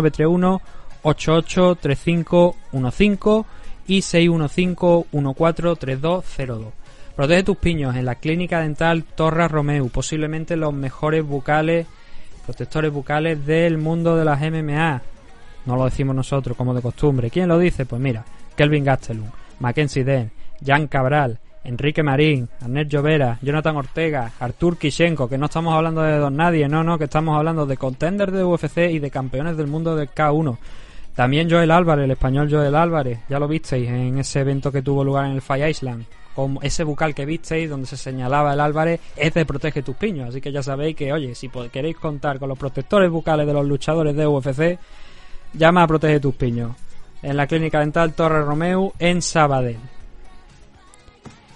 Vamos con la vía de contacto donde nos podéis encontrar en MM Adicto. Pues lo primero, en Facebook y en Twitter. Ponéis MM Adicto y ahí os salimos tanto en Facebook como en Twitter.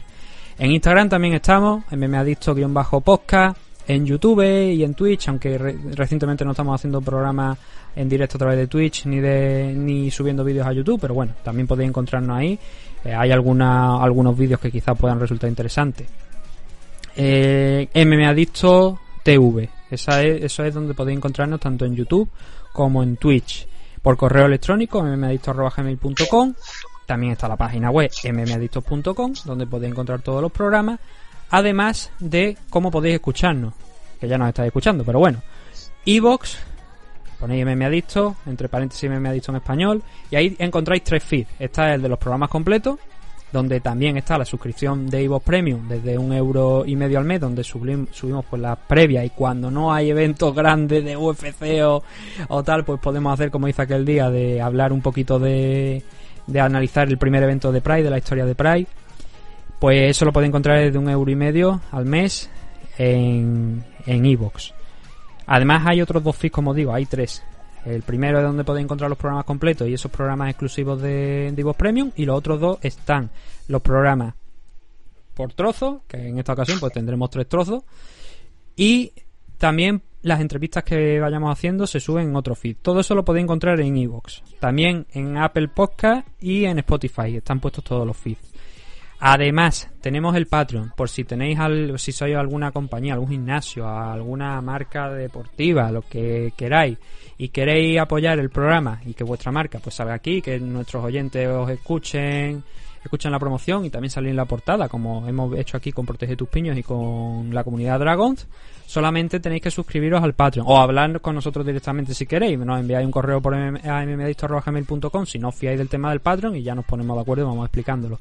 Pero hay un, hay un taller especial en el Patreon donde además tenéis ese contenido de mm, de Evox Premium, además de vídeos adicionales de Fight Selection, de blogs que se han subido, que por cierto, bueno, los blogs del AFL que podéis encontrar en la en la plataforma que ha hecho la compañía son los mismos que, hemos- que tenemos nosotros, que por eso que si ahí a, a a Patreon en el taller de, de 3 dólares que tenemos puesto, que sepáis que esos blogs adicionales que veis en, en AFL son los que al final son los nuestros. Eh, por supuesto, esos Fight Selection que os he dicho, además de los audios. Pero hay un taller especial para los patrocinadores por 20 dólares, que es que, es que estamos que lo tiramos, ¿sabes? Que no es que cobre aquí. El otro día, Manu, vi un, un streamer, o sea, de esta gente que se dedican a hacer stream, que solamente de Patreon se está sacando oh, más de 8.000 dólares.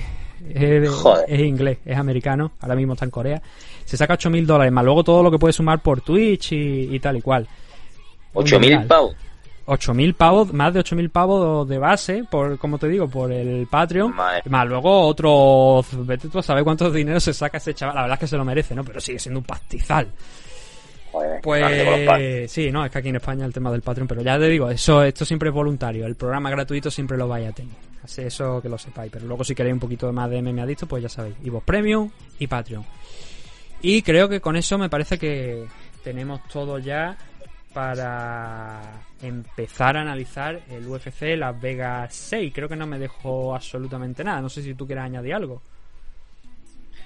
No, no, tiramos, tiramos para adelante. Ah, bueno, sí, espérate. El, el otro día me dijeron, oye, tío, ¿sabes que estás en, además de en Evox, estás en otra, plata- eh, otra plataforma y por lo visto hay una plataforma que se llama eh, Radio España y ahí estamos también. No lo sabía. pues ahí voy a tener que mandarle un correito.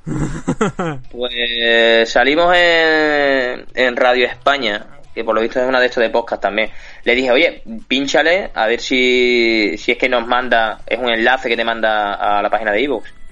Y no, no te manda a ningún lado. Directamente ahí en, en la página esa eh, salimos nosotros. Así que, pues sí, mira. pues que te manden eso. Que te lo manden sí, el enlace y que yo le eche un vistazo porque no es la primera vez que me encuentro a gente que coge el programa y lo pone ahí. Y nosotros no hemos dado autorización ninguna para que eso sea así. Entonces, claro, está muy bien que compartan el programa, pero si luego las escuchas se están yendo a través de otro lado, son estadísticas de menos que dejamos de ver nosotros. Y eso es lo que ya no me hace gracia. Por eso te digo, nosotros, yo no he, ni San tampoco, hemos autorizado a ninguna radio de fuera para que coja el programa. Y ya digo, que cualquier, no solamente te lo digo a ti, sino también a cualquier oyente, si veis que estamos en algún sitio que no es ni Evox, ni Spotify, ni Apple Podcast, mm, hacérnoslo llegar por favor, porque entonces que hay algo ahí que no. que estamos fallando, la verdad. Y ya digo, suficiente trabajo tengo yo aquí como para que encima ahora cojan y vengan y, y empiecen a meter podcasts que no son suyo. Me toca los cojones, la verdad.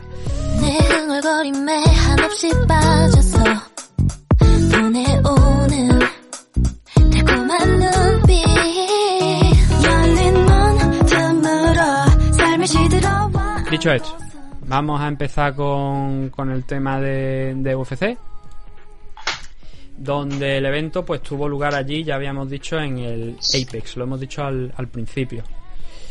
¿Qué es lo que mm, teníamos aquí? Pues bastantes combates, la verdad. Teníamos 12. No es de los eventos que más combates hemos tenido, pero bueno, por las circunstancias había luchadores que ya habían peleado hacía poco tiempo, pero que han vuelto a, disputar aquí su enfrentamiento. La verdad es que la cara estado bastante interesante. Yo soy de los que piensa que, que la jaula sea un poquito más cerrada, más pequeña. Ayuda, ayuda porque obligas a los luchadores a hacer engage, no hay tanta separación entre ellos y tienen que ser más activos y aunque acaben los combates en decisión, creo que es mejor para el espectáculo, la verdad, las cosas co- como son. Y el primero de los combates que teníamos era una decisión dividida de Irwin Rivera frente a Ali Al-Kaisi. Una decisión que, como digo, es dividida por un doble 29-28 y luego un 28-29. El 29-28 a favor del mexicano, que estaba haciendo aquí su segunda pelea después de haber entrado en mayo, como te decía, era uno de los luchadores que estaba aquí entrando, haciendo su segundo combate en UFC.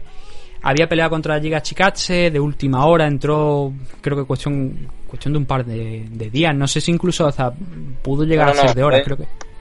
Que- creo que fue el mismo día, ¿eh? Puede ser, puede ser, sí, me suena que, que fue casi el mismo día, la verdad. O el día, o el día de los pesajes, creo peso. que. Creo que es un peso gallo, ¿no? Eh, este combate ha sido en Bantamweight, sí, es verdad, es un dato importante. Eso claro, y en aquella se pegó, en aquella se pegó en peso, en peso pluma, Sí, porque lo llamaron a última hora, tal, no sé qué, y el chaval, claro, deseando y entró. Y no hizo, creo recordar que no hizo mala pelea, hizo una buena lucha. Estuvo, a ver, es verdad que Giga Chikatse se mostró superior, también porque la situación, ¿no? Entrar a última hora, un rival más grande, además un grandísimo striker como el Chikatse, y a Rivera le costó. Pero hizo una cosa que a mí por lo menos mm, me hizo querer ver más de él, que fue seguir insistiendo, él seguir intentándolo, aunque Chikatse le estaba pasando por encima, él seguía intentándolo. Y eso es digno de alabar y es digno de aplaudir. Y por eso tenía ganas de volverlo a ver. El combate no ha sido todo lo bueno quizás a lo mejor que... O por lo menos no se lo ha visto con tantas ganas, desde mi punto de vista, como se le vio contra Chikatse, pero la victoria al final se la ha llevado él por una decisión dividida. Un combate que ya digo, súper disputado. Yo para mí creo que lo gana Rivera. El primer asalto no, el primer asalto yo creo que es para para el Kaisi es verdad que Rivera empezó muy muy bien, empezó derribándole incluso a los pocos segundos. Eh, lo que pasa que a partir de ahí se levantaron, se libró al Kaisi y la diferencia esa que había, entre comillas, abierto Rivera en los primeros segundos con ese takedown fue desapareciendo. Y además, no solamente eso, sino que llegó a derribarlo en dos momentos de, del combate, de este primer asalto. El striking estaba bastante igualado, eso sí que es verdad, pero esos dos takedowns de Al en el primer asalto fueron, yo creo que claves por lo menos para eh, poner la victoria de, o sea, la victoria de este primer round a su favor. Como creo que así fue mm, es que no, tenía la puntuación, pero sí los tres jueces le dieron ese primer asalto al Kaisi. En el segundo, el grappling ya no fue tan bueno. Aunque Al-Kaisi siguió intentándolo, siguió intentando derribar, siguió intentando cerrar esos takedowns, no lo consiguió y en el striking Rivera estuvo quizás a lo mejor un pelín más fino, un pelín más fino nada más que, que pero también te digo que no tengo ninguna duda de que si ya completaron que fuera uno de esos eh, takedown al Kaisi, probablemente el segundo salto habría sido para él también. Pero le faltó eso, le faltó concretarlo. Si hubiera sido solamente uno de los, de los múltiples que intentó, no sé si fueron tres o cuatro a lo largo de, del de- de este segundo salto, se podría haber llevado el combate. Eso sí, en el tercer asalto ya la cosa sí que fue diferente porque ya ahí Rivera sí que abrió un- una diferencia en, el striking muy pequeñita, pero además consiguió derribar, no mantener, pero sí derribar a, al Kaisi y todos sabemos que en caso de igualdad esos puntos, aunque no sumen más eh, porque simplemente consigues el takedown y luego el, rival se levanta, al final en esos asaltos tan tan tan ajustados sí que acaban por puntuar. La sensación que yo con la que acabé el combate era que había ganado Rivera por ese, esos dos segundos, ese segundo y ese tercer asalto, pero Rivera daba la sensación como que no lo veía muy claro tampoco cuando acabó el enfrentamiento, aún así la decisión se fue para él. Ahora mismo se sitúa con 1-1 en la que yo creo que realmente su categoría de peso, de hecho es en la que había sido campeón en Titan FC, que era la compañía en la que estaba antes de entrar en UFC, y que era lo lógico, ¿no? Por el- la altura, la diferencia de peso que tenía contra, con, contra Giga Chikache. Aquí no existía esa diferencia y aquí sí que Irwin Rivera mm, no estuvo, como te digo, tan, tan, tan impresionante, entre comillas. No, porque impresionante tampoco sería la palabra, pero sí no, no presionó tanto, ¿no? Como presionó a, a Giga Chikache. Pero bueno, al menos ha conseguido la victoria. Esta era la primera pelea que tenía Al Kaisi aquí en, en UFC, después de haber estado peleando y sumado tres victorias consecutivas en, en Bray FC. Y ahora, pues bueno, una derrota en su debut en, UFC, se sitúa con un 8-4 de récord. El siguiente de los combates es un luchador que igual tú a este sí que lo, yo creo que lo puedes recordar, eh, porque lo hicimos en uno de los análisis que tuvimos. Yusef Salal peleó en la isla contra Jordan Griffin. No sé si re- creo, bueno, no sé si fue en la isla o fue justo antes de, creo que fue justo antes, fue en el último evento de antes de pelear, de salir a la isla. No sé si lo recordarás a Salal, un luchador marroquí A ver. que con un striking muy joven, con un, un striking muy bueno, muy depurado, un kickboxing muy bueno y que luego en el suelo también estaba funcionando muy bien. Bueno, kickboxing Muay Thai, realmente Muay Thai es su background. Y aquí volvió a pelear, volvió a enfrentarse contra, bueno, volvió a enfrentarse, eh, se enfrentó contra Peter Barrett y le derrotó por una decisión unánime un doble 30-26 y un 30-27 en un combate donde Salah la verdad es que dominó los tres asaltos la decisión es bastante justa. El segundo es donde los dos de los tres jueces le dan un 18 yo tengo aquí anotado donde probablemente fue también aquí un, probable 18 para Salah en el segundo asalto y fue el pas completo fue la actuación que vimos contra Jordan Griffin aquí incluso dejó menos dudas porque creo me parece que en aquel enfrentamiento contra Jordan Griffin lo ganó pero tuvo alguna pequeña dificultad. Aquí esas dificultades no las vimos y Salal con paso firme pasó por encima de, de Peter Barrett en todas las facetas de, del juego, tanto en striking como en grappling. Especialmente segundo, tercer asalto es donde eh, su grappling brilló más, donde estuvo muy cerca de finalizar a Barrett en el segundo asalto con un, mataleón. El problema es que no consiguió, no acertó a meter el antebrazo por debajo del cuello y se quedaba más presionando la mandíbula, que también hace daño y que también puede forzar un tap, pero claro, no era la idea de, de Salal. La idea de Salal se notaba que era el choke, la estrangulación y que no conseguía meter ese brazo ahí, pero sí que ese segundo salto fue un dominio completo. El, al poco, ya te digo, de, de empezar el asalto, no consiguió el takedown, consiguió el clinch, pero luego una serie de, de scramble acabó con Salal consiguiendo un, un takedown ah, apoyándose en la cadera, haciendo un, un throw de esto, una proyección, creo que lo llamáis aquí en, espa- en español, ¿no? Me parece. Sí. Eh, eso consiguió una, una proyección con, con la ca- apoyándose en la cadera y, y a partir de ahí fue ya digo cuesta abajo todo para para Salal sin muchos problemas. En el tercer asalto pues sí que Barre ya intentó acosarlo un poquito más ver si podía también intentar derribarlo pero no fue Salal el que lo derribó el que mantuvo la pelea totalmente en el suelo y atacando incluso hasta de- desde la espalda a Zala, a, a Barres también que lo, que lo consiguió nuevamente cerrar ahí, coger la, la espalda, cerrar el, tria- el- bueno, meter los dos ganchos e intentar un, una sumisión. Y lo que vimos de striking también en el primero, pues fue relativamente bueno también de Salah, lo mismo que nos había dejado en el combate contra Jordan Griffin, pero aquí quizás hemos visto más de su suelo que de su striking, viendo sobre todo el segundo y el tercer asalto. Lo que creo que es innegable es que tiene un buen futuro, ha perdido ya dos veces, pero quien lo normal es que se pierda al principio de su carrera, ¿no? Eh, Conor McGregor, por ejemplo. Luego fue campeón en dos categorías de peso de, de UFC. Pero cada vez va mejor. Eh, Jordan Griffin fue una muy buena pelea. Peter Barre ha sido una gran pelea. Suma tres victorias dentro de UFC. Y solamente tiene 23 años. Es lo que va a cumplir 29 en septiembre pero va poquito a poco, va brillando, yo creo que tiene un buen futuro, tiene unos brazos largos, tiene un buen striking, tiene un buen suelo, no hay, yo creo, nadie que, te, que no te diga ahora mismo que eh, Yusef Salal no es un gran prospect, porque ahora mismo yo creo que sí que lo es, es un gran... eh, una figura interesante para los próximos años, todo esto en la categoría featherweight, que es la de 145 libras. Gavin Tucker frente a Justin Jace en 145 también, en la división Featherweight. Victoria por sumisión de Gavin Tucker en el tercer asalto. No llegábamos a los dos minutos del tercer asalto. ¿Qué es lo que pasó aquí? Bueno, hay que decir antes una cosa. En este, en este, en esta car hubo una barbaridad de luchadores zurdos. Irwin Rivera zurdo. Peter Barre salió zurdo. Eh, Gavin Tucker creo que también era zurdo. No, sí, Gavin Tucker también zurdo.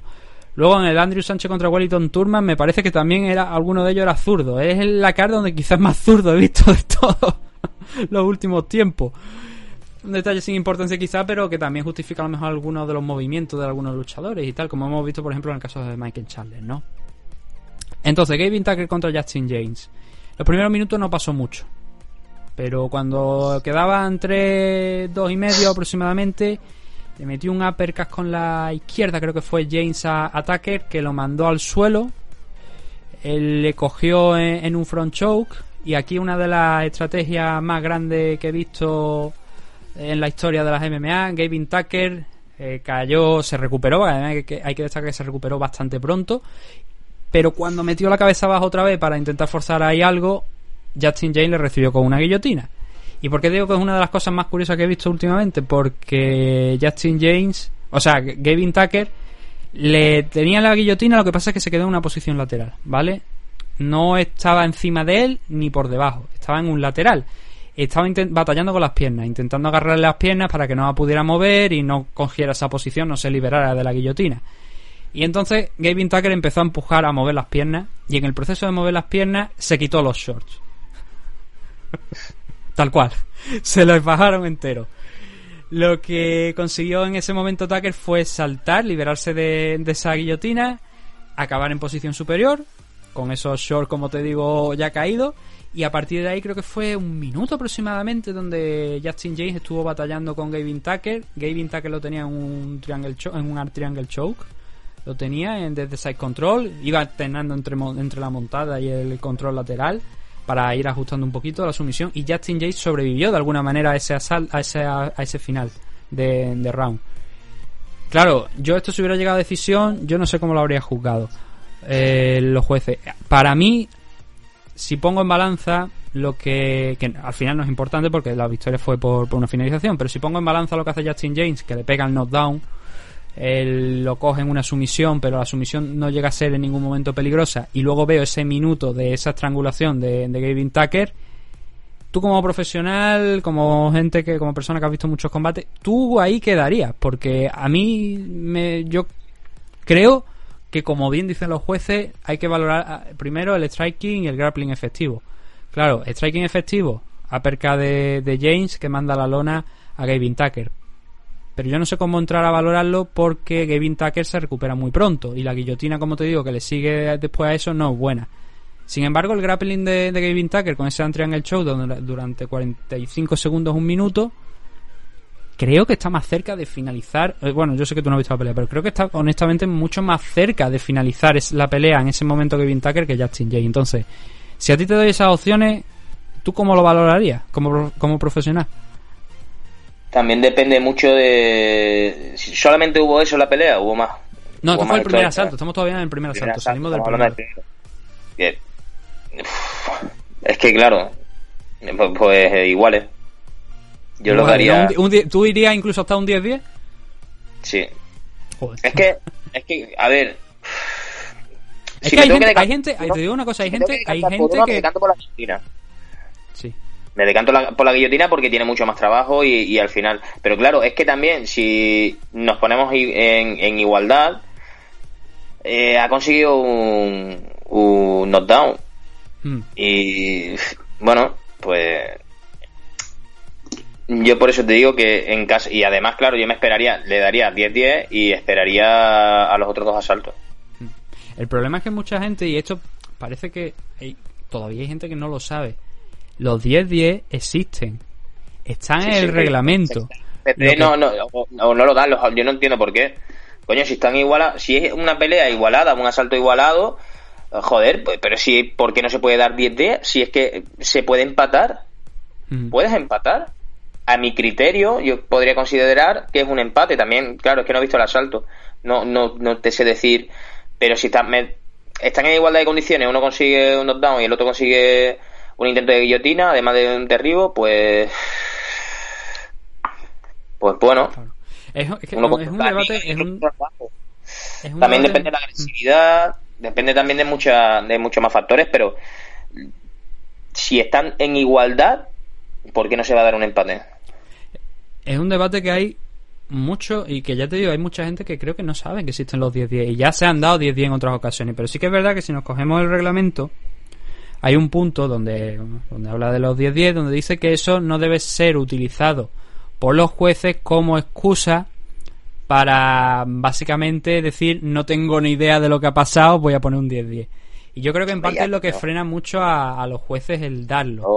Yo creo este que se debería utilizar bastante más, porque hay asaltos que son muy, muy igualados, donde si tú das un 10-10 tampoco pasa nada. Es verdad que si entramos a valorar lo- luego lo- los otros campos de que se dan en las normas, porque el primero siempre es el striking efectivo y el, y el, el striking y el grappling efectivo, y el último es el tema del control de la jaula.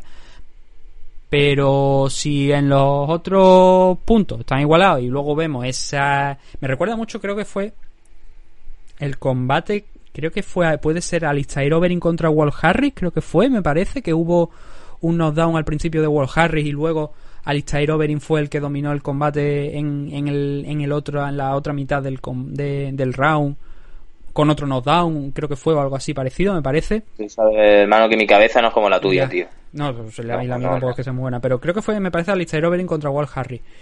Y fue un combate eso donde yo en, en ese momento, ese, en ese round, en ese primer round, yo dije, es que deberían existir los 10, o sea, deberían existir, deberían darse más 10-10. ¿Por qué? Porque en un combate donde durante dos minutos y medio un luchador consigue un knockdown y está controlando al otro, a su rival, pero luego las tornas se cambian y es el otro luchador el que controla a su rival y que consigue también un knockdown, oye, knockdown anula knockdown y control anula control. Entonces, si tenemos eso, ¿por qué no vamos a dar un 10-10? Y aquí en este, en este combate, claro, es eso, ¿no? Es lo que yo noto en este primer round, donde hay muchos jueces que no, no quieren dar un 10-10, o igual también, como te digo, es que lo vieron bastante claro, que eso ya, yo ahí ya no, no voy a entrar. Cada uno, bueno, a ver, no sé lo que dieron, porque al ser una finalización, pues a veces se publican la- las puntuaciones, pero no sé lo que dieron. Pero yo creo, ya te digo, que lo del 10 días aquí habría sido una cosa que podría haber llegado a ser factible. Segundo asalto. Aquí es donde empieza la debacle, la debacle ¿no? un poquito de, de Justin Jay. Yo creo que se cansa, está un poquito ya más cansado y se le nota. Y Tucker ya aquí es prácticamente como un martillo o como un reloj.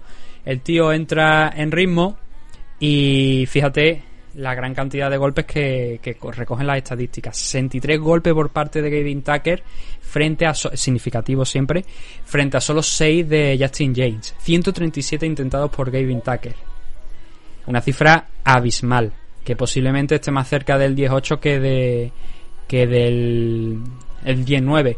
Simplemente porque, como te digo, eh, Justin James yo creo que se desfondó en el primer asalto. Yo creo que esa, eh, ese Triangle Show del, del último minuto lo descolocó mucho. Se desfondó también un poquito con el esfuerzo ese extra después del uppercut y le costó entrar. Y en el segundo asalto le costó especialmente horror. En el tercero sí que se recuperó un poquito más en los primeros segundos, lo intentó, pero claro, rápidamente la chispa que creo mínima que existía en Justin James se, se, apagó y ahí fue donde Sánchez volvió a, a castigarle, oh, perdón, Sánchez, Sánchez el siguiente combate, donde Tucker volvió a castigarle, donde lo lo forzó a buscar el suelo, a intentar buscar el suelo para buscar algo de aire y donde ya pues, ahí fue donde le cogió la espalda y cerró el, mataleón sin, sin mucho esfuerzo.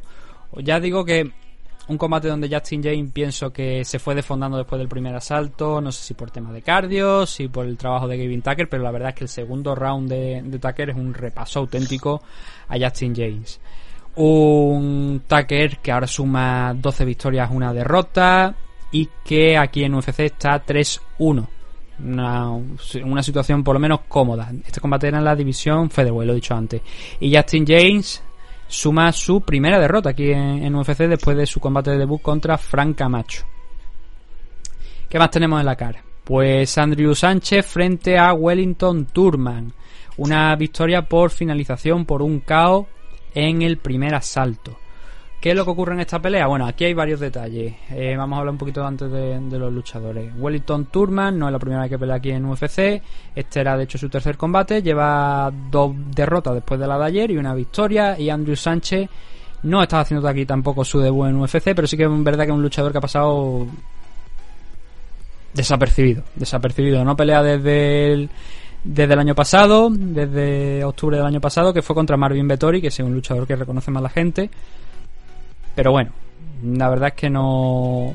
Campeón del Ultimate Fighter de la temporada 23, pero la verdad es que yo ya te digo que es que no lo recuerdo. Sé que este chico ha ganado un Ultimate Fighter, pero es que no lo recuerdo para nada. Entonces, Andrew Sánchez peleando contra Turman. Detalle, Sánchez tenía la guardia muy baja, la verdad, y eso siempre es una táctica arriesgada, pero te puede salir bien si saca los golpes de esos ángulos, desde esos puntos donde el rival que tienes por delante no los llega a ver. Aquí pasó algo parecido. Eh, sacó un 1-2, donde el la segunda mano golpeó a, Turman mandándolo a, la lona y luego lo finalizó con, con Gran Pound, la derecha. Fue con, lo, mandó con, con una derecha al suelo y lo, lo finalizó con Gran Pound. Hasta ese momento Turman tampoco es que hubiese hecho mucho. La verdad es que Andrew Sánchez estaba mucho más preciso, sacando de ritmo a, a, Turman. No llegó a entrar, para mí no llegó a entrar nunca Turman en, en, un ritmo completo. Sí que obviamente con estos sus golpes, pero no llegó a entrar en un ritmo que incomodara a Andrew Sánchez, que lo controló muy bien. Ya te digo, a este hombre ha ganado un Ultimate Fighter, pero es que no lo recuerdo para nada. Pero para nada, o sea, tú me dices Andrew Sánchez y digo yo, ¿quién coño es ese? Ha ganado de verdad un Ultimate Fighter. El 23. Ah, de hecho se lo ganó a, estoy viendo por aquí, a Khalil Roundtree. Y hay varios luchadores que están aquí en UFC, por ejemplo Eric Spiley, que lo tuvimos creo que fue la semana pasada o la semana anterior, que son luchadores que, han, que están aquí en UFC. Ha peleado contra Marcus Pérez, contra Mar André Barriol, que por cierto creo que ha salido una sanción por dopaje para él. Anthony Smith, Marvin Vettori, pero no recuerdo nada, absolutamente nada de este hombre. También te voy a decir una cosa, hubo una época donde los Ultimate Fighters no me despertaban mucho la atención y no lo veía. Y no sé cuál fue el Ultimate Fighter que peleé, en el que peleó este hombre, no te lo sabría decir. Mirando por aquí, creo que tiene pinta que fue un Joana contra Claudia Gadela, porque era el main event del evento donde pelearon, y de ahí también salió Tatiana Suárez el, ganando el Ultimate Fighter, fue la edición que ganó Tatiana Suárez, pero es que no recuerdo nada de ese Ultimate Fighter, ni del evento, ni, de los, nom los nombres sí, pero poco más, la verdad. El caso, victoria de Andrew Sánchez por finalización en el primer asalto después de no haber peleado desde octubre, como digo, del año pasado. El siguiente de los combates era el mini Kelvin Gastelum, Nasra Hakparas frente a Alex Muñoz. Un Alex Muñoz que tenía en la esquina a Uraya Faber, es del Team Alpha Male, estaba haciendo aquí su primera pelea en UFC con un 6-0 de récord, ahora suma un 6-1. Narra, la verdad es que es una decisión unánime, un triple 30-27 y esa es la historia de la película. Es un Narra que conforme iban pasando los asaltos Muñoz iba entrando más en el combate, pero eh, dos cosas principales. Frenó todos los takedowns de... Bueno, todos no. Creo que me parece que algunos sí. El primero, por ejemplo, me parece que el, primero que intentó Muñoz al principio de- del combate lo logró, pero a partir de ahí todos los takedowns que intentó a partir de, de, esas- de- ese primero que, que te estoy comentando, todos los frenos narra Hack Parash y en el striking conectó siempre el doble o incluso un poquito más de los golpes que impactaba Muñoz. Eh, entonces, claro, ante eso la duda, hay poca duda, ¿no? Cuando el wrestling no te funciona y el striking vas entrando poco a poco, pero tu rival te va conectando el doble de golpe y eso es una constante durante el primero, segundo y tercer asalto, al final pasa esto. Pasa que Nasra Parash pasó por encima en el striking sin demasiados problemas ah, por encima de Alexander Muñoz y el 30-27 está totalmente justificado. Y no es un análisis más profundo, como digo, porque es que no lo hay, porque es que es la historia. Es un Alexander, Alexander Muñoz recibiendo golpes, recibiendo el doble de lo que impactaba y al final viéndose superado en la tarjeta de los jueces. No hay mucho más análisis, lo que sí, bueno, los resultados. ¿Qué es lo que pasa? Pues narra ahora mismo, mm, vuelve a la senda de la victoria después de enfrentarse en enero contra Drew Dover y, perder su segundo combate aquí en UFC. Ahora mismo se sitúa en un 4-2 de récord, con esa racha positiva después de la victoria de ayer. Y lo que ha comentado Alexander Muñoz, era su primer combate aquí, luchador del Alpha Male, primera derrota, poquitas peleas profesionales, la verdad es que Narra ahora mismo suma 15 después de la de ayer. Eh, un rival complicado, las cosas como son. No hemos hablado, la verdad, de, de los luchadores que deberían haber estado en este evento y que al final no, no han estado, pero quitando, por ejemplo, Peter Barres, que iba, iba a pelear originalmente contra Steve García y ha sido contra Josep Salal, o Yana Kuniskaya, que iba a pelear contra Kellen Vieira y también se salió de ese combate, el resto no han sido alterados. El resto o, o se han caído los combates o se han cambiado de, de posición, de, o sea, de evento, pero realmente nada importante. No hay mucho más importante más allá de esos cambios, ¿no? De Kellen Vieira y Stevie García. Eh, nos quedan dos combates de la car preliminar. El primero de ellos es Kevin. Tú cuando quieras interrumpirme me interrumpes, que tienes la Sí, sí, oportunidad. no, no, ¿no? tranquilo. Tranquilo, tranquilo, hermano, tranquilo. Kevin Holland frente a Joaquín Buckley en 185 libras. Kevin Holland tenía un combate programado la semana pasada contra Trevin Gills. Lo que pasa que una baja de ultimísima hora de Gills que se desmayó en el backstage cuando ya estaba prácticamente todo para, para preparado para que saltaran a, la jaula, por luego que ese combate se cayera. Por cierto, unas declaraciones de Dana White diciendo que la gente que se había caído de ese combate a última hora no iba a recibir el dinero completo de haberse presentado. Ya sabemos cómo es Dana White, ¿no? Leía el otro día un artículo de que hablaba, bueno, la denuncia de Kunle, porque Demetrius Johnson aparece en el juego, en el UFC 4 que va a sacar Electronic Arts de, de UFC. Y aparece Demetrius Johnson, y dice Demetrius Johnson está en One. Pero amigo mío, si tú firmas un contrato por UFC, prácticamente le estás vendiendo tu alma. Eso quiere decir Eso que, claro, puedes aparecer en multitud de contenido promocional y de mierdas varias. Entonces Demetrius Johnson aparece en el juego. Eh, esto fue una de las cosas que denunciaron Kun Le y otros luchadores más cuando le pusieron una denuncia eh, con varios, como digo, con varias personas, fue conjunta a UFC. Denunciaban todo este tema de los derechos de imagen, de cómo prácticamente lo que he mencionado, te, se apropiaban de tu alma, ¿no? Por aquel entonces, la gente en UFC creo que estaba, cobraba, me parece que era el 20, cerca del 25-26% creo que era de los ingresos totales que generaba UFC. Y eso te hablo de a lo mejor, tranquilamente, 7 años puede ser. Desde entonces esa cifra ha ido bajando. Ahora está por debajo, creo, del 17%. No sé si cobran de- del margen del 16-17%. Para que veáis cómo ha ido descendiendo eh, los pagos conforme la empresa iba generando más y más y más. Lo importante, como digo, eh, Kevin Holland no Eh, peleó la semana pasada, pero No, no te das cuenta de que así se genera más y más y más. y los luchadores cada vez ven más menos y menos y menos. Claro, claro. Ese es así el problema de, de UFC. En fin, lo- el tema es que al final, por desgracia diría yo, por suerte para los luchadores, pero por desgracia también para lo que es el, el negocio de las MMA, la industria de las MMA, siguen siendo los que mejores pagan. Porque pueden permitírselo. Y es una, una putada.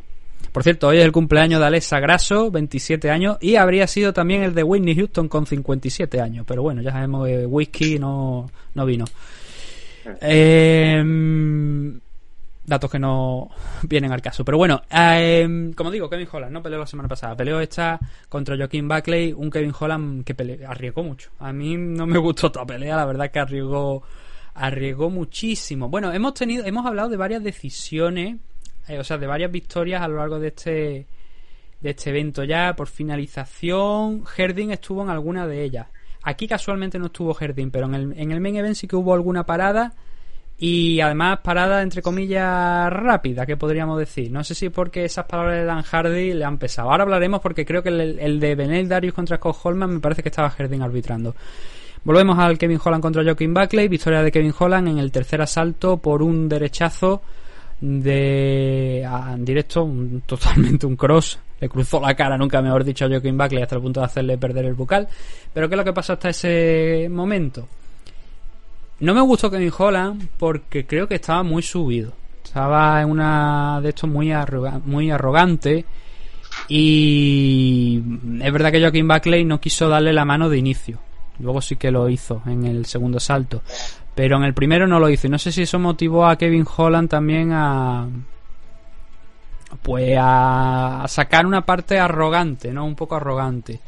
Había una distancia, había una diferencia importante de alcance, de altura entre Kevin Holland, en favor de Kevin Holland frente a Joaquin Buckley. Pero cada vez que Buckley entraba al clinch, claro, ¿qué pasa? Eres más chiquitito.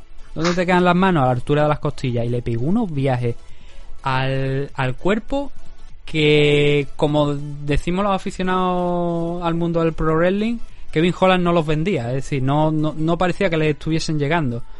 Pero al cuerpo le, le conectó en el primer asalto, en primero y en el segundo. Porque era, es que era lo más fácil cuando, se, se cuando chocaban. Y estaban en el clinch y estaban muy, muy pegaditos. ¿Qué pasa? Que claro, Joaquín Buckley es que le quedaban los golpes ahí, le quedaban las manos ahí. Entonces le pegaba a banda y banda. Y Kevin Holland no, no lo vendió, pero le conectó 30 golpes a las costillas que yo creo que hoy le tiene que doler, la verdad, a, Holland después de, haberlo recibido. Eh, por cierto, Buckley también era zurdo, contribuyendo a todos esos zurdos que vimos a lo largo de este evento.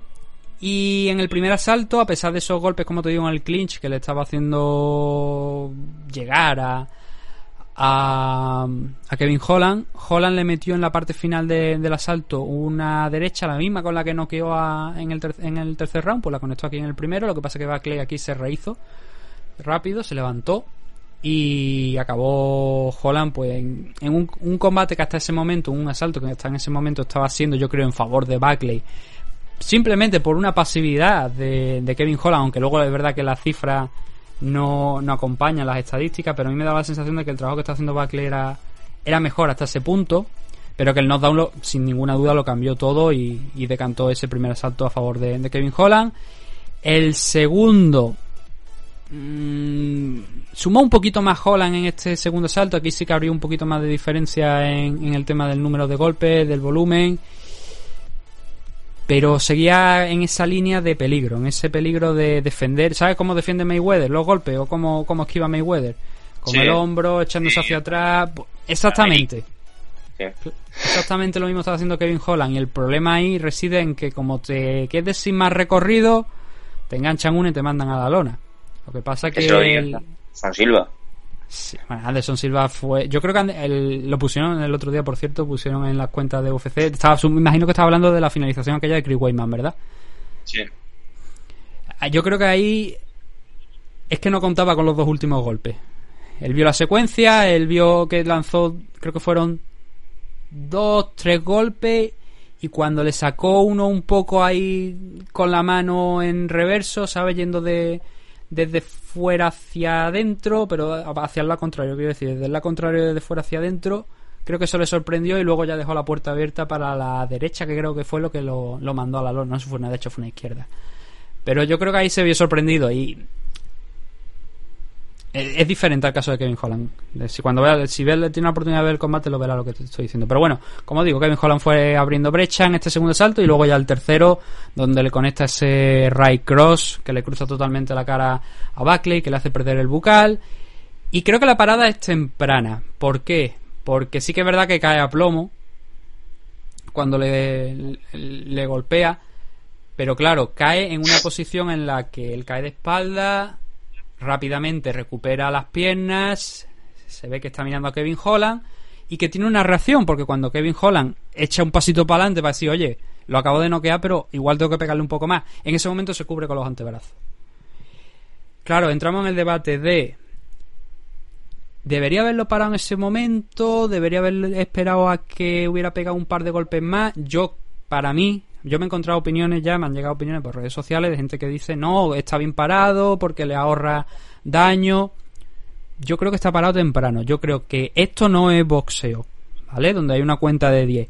Si cuando el luchador cae no está completamente cao o no está ido, como pasó en el último combate, en el último evento allí, Francisco Trinaldo, allí tan polémico, ¿no? Con Dan Hardy y compañía.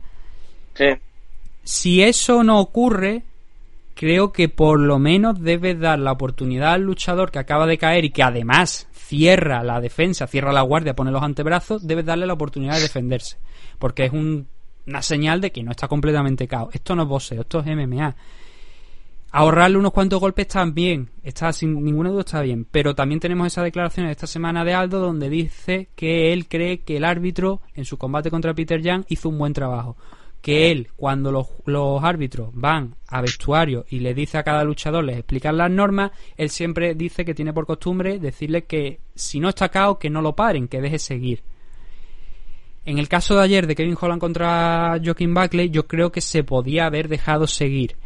Un par más de golpe, vale, pero como dijo también, o sea, se los ahorra. Pero como dijo Aldo, un par más de golpes no van a cortar tu carrera, sobre todo además si tiene los antebrazos arriba. Que no es que, ¿sabe? Que que estuviera ya ido, como te digo. No, no, estaba con los antebrazos arriba, en posición de defensa. Él era consciente, Joaquín Buckley, de todo lo que estaba pasando no se levantó como en el primer asalto, pero sí que seguía siendo consciente. Entonces yo creo que podría el árbitro de este combate, que era Mark Smith, haber extendido un par de segundos más el, enfrenta- el enfrentamiento, ver si Buckley po- podría, eh, o sea, podía haberse revuelto y haber eh, estado todavía en la pelea, aunque probablemente el resultado no habría cambiado, porque los dos primeros rounds son para Kevin Holland, el tercero después de ese knockdown probablemente habría ido a parar a Kevin Holland si el combate hubiera seguido y hubiera llegado a decisión. Pero tampoco puedes de- eh, prohibirle al luchador defenderle. Y creo que ayer, si bien el resultado, como, como te estoy explicando, no creo, y, y como le estoy diciendo también a los oyentes, no creo que hubiese cambiado, creo que se para pronto. Y hay, eh, hay gente que ya ha dicho, me ha dicho, no, pero es que está sin bucales, que no sé qué. Si nos ponemos en ese plan, Shane Carwin hoy día sería campeón de. Bueno, hoy día. En, en- en sus años de activo sería campeón de UFC después de haber derrotado a, a Brock Lesnar por KO. No lo, no, lo, no lo pararon en aquel momento y Brock Lesnar pudo volver y finalizarlo en el segundo por un triangle choke. Pat Barry eh, no habría sido noqueado por Chase Congo cuando Chase Congo estaba en el límite. Frankie Edgar no habría derrotado a, a Gray Maynard y así varios ejemplos. Entonces, eh, no es boxeo. Si el knockdown, como digo, no lleva a un luchador, no, no nos da lugar a un luchador que esté comple- completamente cao o sin respuesta, no debe pararse tan pronto. Es mi opinión. Ya digo, creo que el resultado no habría cambiado, pero bueno. Eh, A ver, Kevin eh, Ho- sí. Si es verdad que perdió el bucal, eh, bueno, si ya estaba Incluso, la pelea pero, casi- claro, yo no sé, pero en ese momento incluso que pierde el bucal, igual podría haber detenido la pelea, haberle dejado ponerle el bucal y resetearla. Es que no lo- es que tampoco lo sé, pero claro, si pierde el bucal, knockdown, ves que no está completamente ido, igual hay... Es verdad que, que Joaquín Barley no no protestó. No protestó. Yo creo que también entendió que, que estaba acabada la pelea y que no había mucho más que hacer. Pero no sé, yo me quedé con esa sensación, que el resultado no habría cambiado, pero sí que realmente debería haberle dejado absorber un, dos golpes, dos, tres golpes más, ver cómo reaccionaba y a partir de ahí pues ya decidir si, si finalizarlo o no. Segunda victoria consecutiva de Kevin Holland. Joaquín Buckley estaba haciendo su debut aquí en, en UFC. Había anteriormente estado también peleando en Bellator, donde le había ido un poquito irregular. Y ha perdido, ha perdido en su debut aquí en, UFC, pero creo que se le vieron cositas positivas. Lo que pasa que la altura quizás juega en contra para él en 185 libras, sobre todo contra un tío como Kevin Holland, que es que mide cerca de... Sin, yo creo que pasa el metro 90. Entonces había una diferencia importante de, altura. Creo que una división donde por físico sí que tiene el tamaño, tiene, se le ve bastante grandote a, a Buckley, pero no en altura. Y me viene a recordar el luchador este que ahora no recuerdo cómo se llama, que entrena con Daniel Cormier, que hemos visto alguna vez. Uno, puede que sepas quién es. O sea, no el nombre, pero quizás sabes de quién te estoy hablando. Uno cortito, que es wrestler, que creo que pelea en la división Light Heavyweight, pero es que no recuerdo cómo se llama. Es uno de las... Igual, igual, igual que Cormier. Es Parecido, parecido, sí. Un luchador Sí, no, parecido. eh, Cormier, Cormier en chiquitito. Sí. No, Sí, tan, sí. No, no tan negro de piel, pero sí que más o menos parecido. ¿Sabes quién es, no? ¿Sabes qué te estoy diciendo? Sí, sí, sí, sí. Pues un poquito parecido a ese. eh, Es Buckley y, y, y yo creo que ayer se le vieron cosas positivas. Lo que pasa que también entraba eso, una semana del combate contra Kevin Holland. Y bueno, victoria de Kevin Holland, 185 libras, a seguir sumando y a seguir subiendo.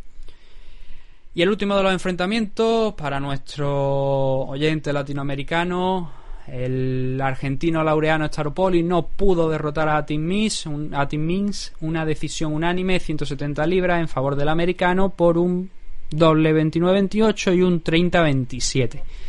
Yo me decanto más por el 29-28 y creo que ayer fue una pena para Staropoli porque le planteó un combate Tim Means donde era un combate de desgaste y era un combate donde intentó asfixiarle contra la jaula, derribarle y ¿por qué digo que es una pena? Porque en el striking se demostró, por lo menos a mí me dio la sensación de que Staropoli era superior. Era superior y que ese 29-28 que le dieron dos de los jueces está bastante justificado. Y que si hubiese podido mantener la distancia al argentino habría ganado, habría ganado y la verdad es que sobrado, porque estaba ya digo haciendo un buen trabajo en la distancia. El problema es ese, que conforme iban pasando el, tiempo se le iba complicando. Y en el segundo asalto además tenemos que añadirle que Tim Means lo cazó con una head kick a media altura que si no hubiese ido a defender abajo Staropoli tan abajo con la cabeza y el timing no hubiese sido tan bueno, no le hubiera dado en el cuerpo y le habría hecho daño, sí, pero no estaríamos hablando de un knockdown. Le impactó en la cara y cayó al suelo, se recuperó pronto, relativamente pronto, pero la verdad es que le tardó un, tiempecillo en volver a moverse como se estaba moviendo al principio de- del combate. Y el segundo asalto se decantó a favor de, de Tim Means por ese knockdown a mitad del round. Con eso llegábamos al tercero donde creo, por lo menos honestamente, que estaba todo abierto. Y aquí fue, ya te digo, aquí sí que fue la pena, ¿no? Porque aquí sí que lo consiguió controlar con el- en el clinch. Mm, creo que no llegó a derribarle, si no recuerdo mal. Si me permite ir, voy a mirar las estadísticas. A ver dónde los dos takedowns. No, aquí en el tercero no llegó a derribarle. El... Pero claro, a pesar de no haberle derribado, le asfixió mucho contra la jaula, le inhabilitó, le impidió soltar ese striking que había estado luciendo muy bien en el segundo y en el primer asalto cuando había estado teniendo la oportunidad. Y esas son las causas por las que el argentino perdió. Es una pena de combate por eso, por lo digo. Se le vio un chaval superior que estaba bastante mejor que Tim Means. Lo que pasa que, claro, el grappling al final, el wrestling de, de Tim Means, sin sacar nada, porque realmente es que no sacó nada de ello, simplemente lo tenía controlado contra la jaula, pero claro, el control iba sumando, le iba restando, quitando energía a Laureano y, y al final para sumar la victoria por eso, victoria por aburrimiento, digamos, en el tercer asalto. Una pena, como te digo, habría supuesto unas el volver al senda de la victoria para para Staropoli después de haber per- perdido contra Mulin Salihov y ahora con dos victor con dos derrotas consecutivas el futuro es incierto. Yo creo que es un buen luchador, yo creo que es un buen striker y que ayer lo demostró, pero que la suerte no estuvo del todo consigo con él tanto por el segundo knockdown como, o sea, como el knockdown del segundo salto, como luego por el trabajo que hizo Tim Means en el tercero. Pero bueno, es lo que es. Y espero que UFC no, le, no lo ponga en la rampa de salida, sino que le dé más oportunidades, porque la verdad no hay muchos luchadores argentinos y ni latinoamericanos, la verdad, de, de cierto renombre que tengan un buen desempeño dentro de la jaula y creo que Laureano Staropolia ya hizo méritos a pesar de la derrota para mantenerse dentro de UFC. Así que espero que le den una nueva oportunidad a Laureano aquí dentro de, de la compañía.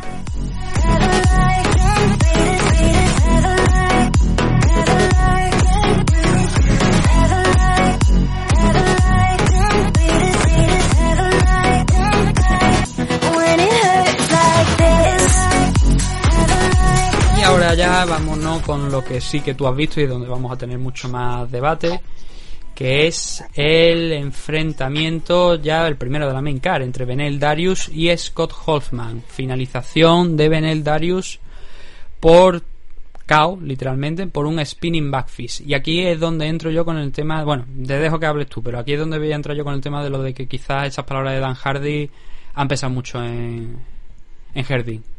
¿Qué, qué palabra? Coño, pues todo lo que había dicho de, el auténtico, para mí es un acoso lo que había estado haciendo después de ese combate que falló de Francisco Trinaldo contra uno de los, es que no recuerdo el apellido exacto del luchador contra el que se enfrentó Trinaldo en el último combate, en el último evento de que se hizo allí en, en la isla, que hubo esa polémica de Dan Hardy diciendo que parara el combate, el luchador que estaba recibiendo los golpes estaba, la verdad, cao, esa fue una decisión errónea Vale, de vale, vale. ¿Sabes ya la polémica que te estoy hablando, no? Sí, sí, sí. sí. Y luego Jardín sacó un vídeo, que esto sí que a lo mejor no lo ha escuchado la gente, sacó un vídeo en redes sociales explicándose, donde yo creo que además se explicó muy acertadamente, porque dijo que, claro, si tú dices, gritas, de- él escucha gritar, para el combate, ¿qué es lo que pasa? Que él puede pensar que es la esquina intentando intervenir, la esquina de su rival, de, de Trinaldo diciendo, oye, para el combate, eso es una interferencia de cara al trabajo del árbitro. Y Jardín se explicó en ese tema. Lo siguiente que hizo Dan Hardy tres o cuatro días después, para mí es una es algo que yo llamaría ya acoso y derribo. El dedicar durante una hora y diez un vídeo completo a señalar fallos de Herdin y exponer otros casos, decir esta parada es buena porque no sé qué, pero un auténtico acoso de, por parte de Dan Hardy, que a mí no me gustó y que creo que ya había, se había pasado fuera de la raya. Y Dana White eh, también hay que decir que pegó un repaso diciendo eso no puede volver a ocurrir. No puede ser que un el comentarista o un luchador se encare con el árbitro que realmente por lo que parece fue Herdin el que fue hacia Dan Hardy. Pero claro Dean no hubiera ido si Dan Hardy no hubiera, no hubiera tenido esa reacción. Fuera de eso yo creo que eso ha afectado bastante a Herdin arbitró varios combates. Eh, este si no recuerdo mal es uno de ellos. Efectivamente este es uno de ellos y aquí lo para justo, justo, justo cuando ves que Holman caer. Aquí creo que, por ejemplo, la parada es más, quizás más... Aquí es súper acertada, así que Sí, está está ella- más es más ace- déjame un momentillo. Es más acertada que la de Kevin Holland contra Joaquin Buckley. Pero creo que si hubiera extendido un segundo más, un segundo, dos segundos, ves la reacción de de Benel Darius, ves la reacción de Scott Holman, está bien lo que he dicho anteriormente, no habría pasado nada. Porque es que tampoco le da tiempo a Scott Holman a reaccionar. Y eso es lo que a mí me pesa de, la actuación de este combate de Herdin. Si bien la parada es más correcta, desde mi punto de vista, que la de Kevin Holland contra Joaquin Buckley, creo que un segundo más no habría venido mal. Ver, observar la reacción de Scott Holman cuando cae al suelo. Que sí que es verdad que le pega, cae. Pero vamos a ver cómo reacciona, porque igual se recupera. Y ya no, le- No. y ya de la manera en la que lo para, automáticamente, sin tú observar si se puede recuperar, estás negándole esa, esa posibilidad de defenderse y de volver a entrar en el combate. No es un error, ya te digo, no creo que sea un error, pero sí creo que las palabras de Dan Hardy han pesado bastante y que ahora vamos a ver a partir de ahora, no solamente por parte de Herdin, sino por parte de otros árbitros también, creo que vamos a ver más paradas tempranas de lo que deberíamos ver. No sé, en este caso eh, yo creo que la parada que está más que justificada porque ya es que cae en blanco, cae muñeco, es que no no tiene posibilidad de reacción realmente.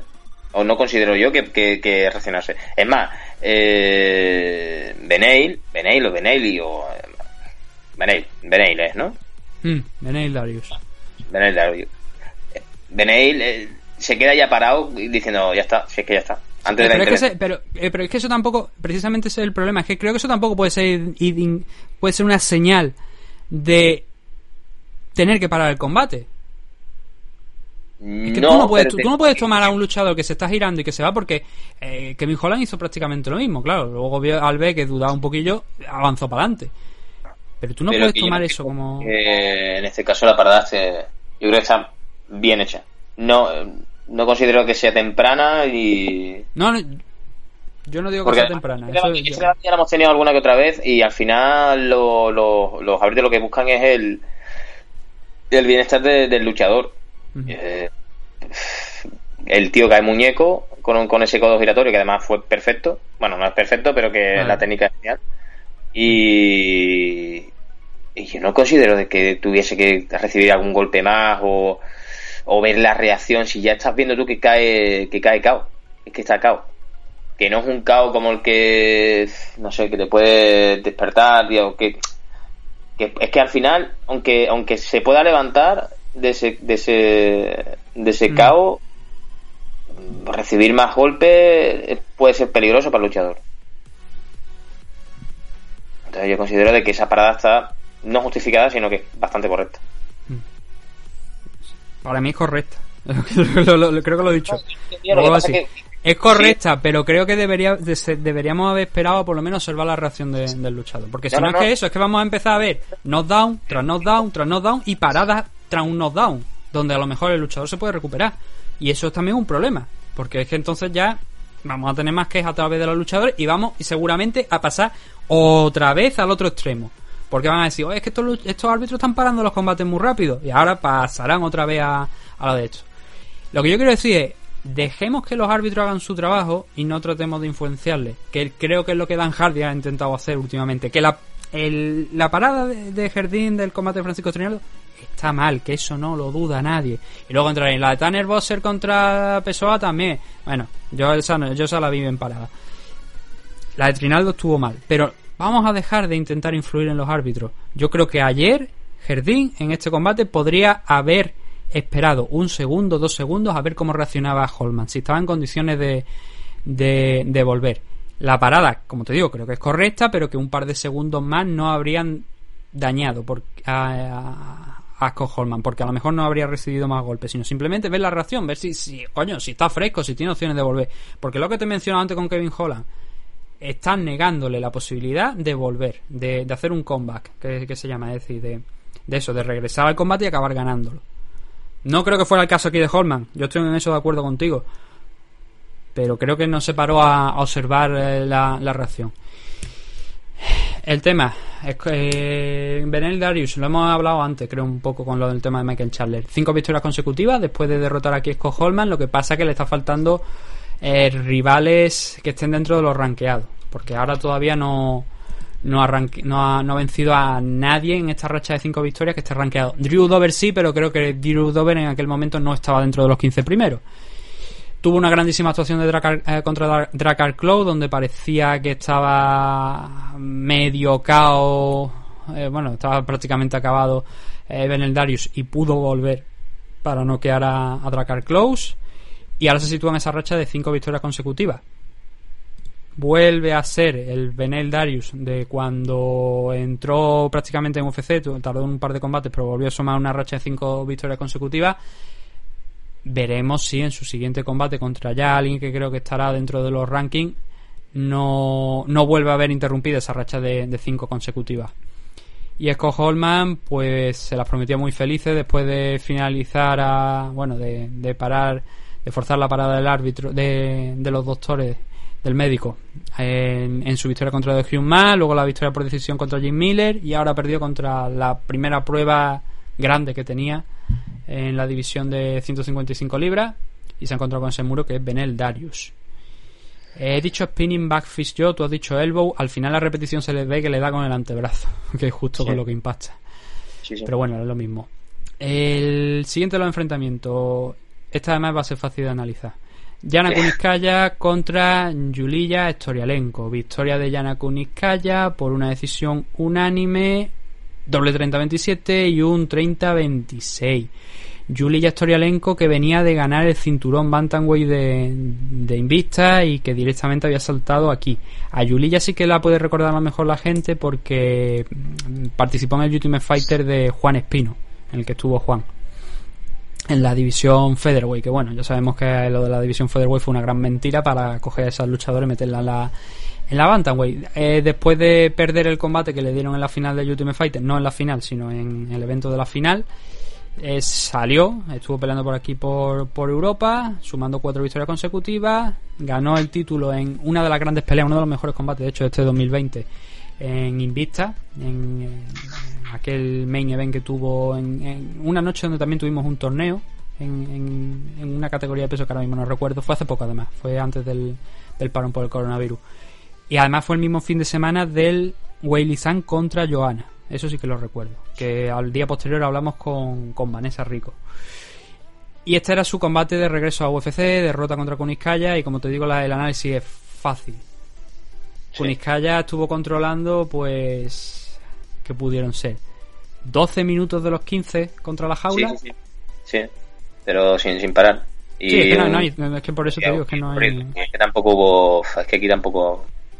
Control absoluto y tampoco.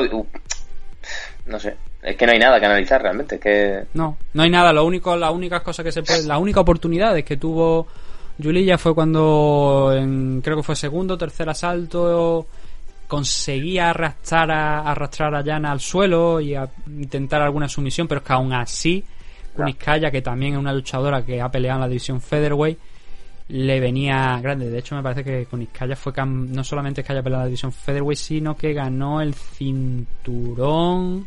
Creo que fue en Invicta también en la categoría Featherweight. Estoy comprobándolo ahora porque no me acuerdo. No sé si fue en la Featherweight o fue en la... No, fue en la Bantamweight, el cinturón que, que ganó. Pero como digo, es una luchadora bastante grande y que ayer fue muy dominante, donde anuló completamente a Yuliya, la puso contra la jaula. Las estadísticas, pues mira, golpes significativos quizás no marcan tampoco mucho. 43 golpes significativos en todo el combate para Yana Kuniskaya, 6 por parte de Yuliya. Pero si no nos vamos a los significativos, sino al total de golpes, ahí sí que se nota la diferencia. 209 de 204 en favor de, de la rusa. Y fue un trabajo constante. Eran manos cortas, eran manos sin mucha fuerza en el clinch, rodillazos también a los laterales del cuerpo. Pero claro, era un trabajo que iba sumando y que Julia pues es que no tuvo. Ayer fue una Calling Stance prácticamente de la vida. Salvo que no fue porque como hizo Calling Star venía sin nada, sino sino que en este caso fue más mérito de Yana Kuniskaya que de mérito, ¿no? De, de Yulia Storiarenko. Y eso es lo que hay. La octava de los rankings se enfrentaba a una luchadora que entraba de última hora, como hemos mencionado anteriormente, porque no era la rival original que iba a tener Yana, e hizo lo que pudo. Y lo que pudo fue perder, por desgracia para, para esta chica. Supongo que a partir de ahora pues le darán alguna oportunidad más dentro de, de UFC, o ya que la han firmado desde Invista. Pero la verdad es que la, el- la vuelta, no, el es- regreso de, de Julia a UFC no ha sido bueno.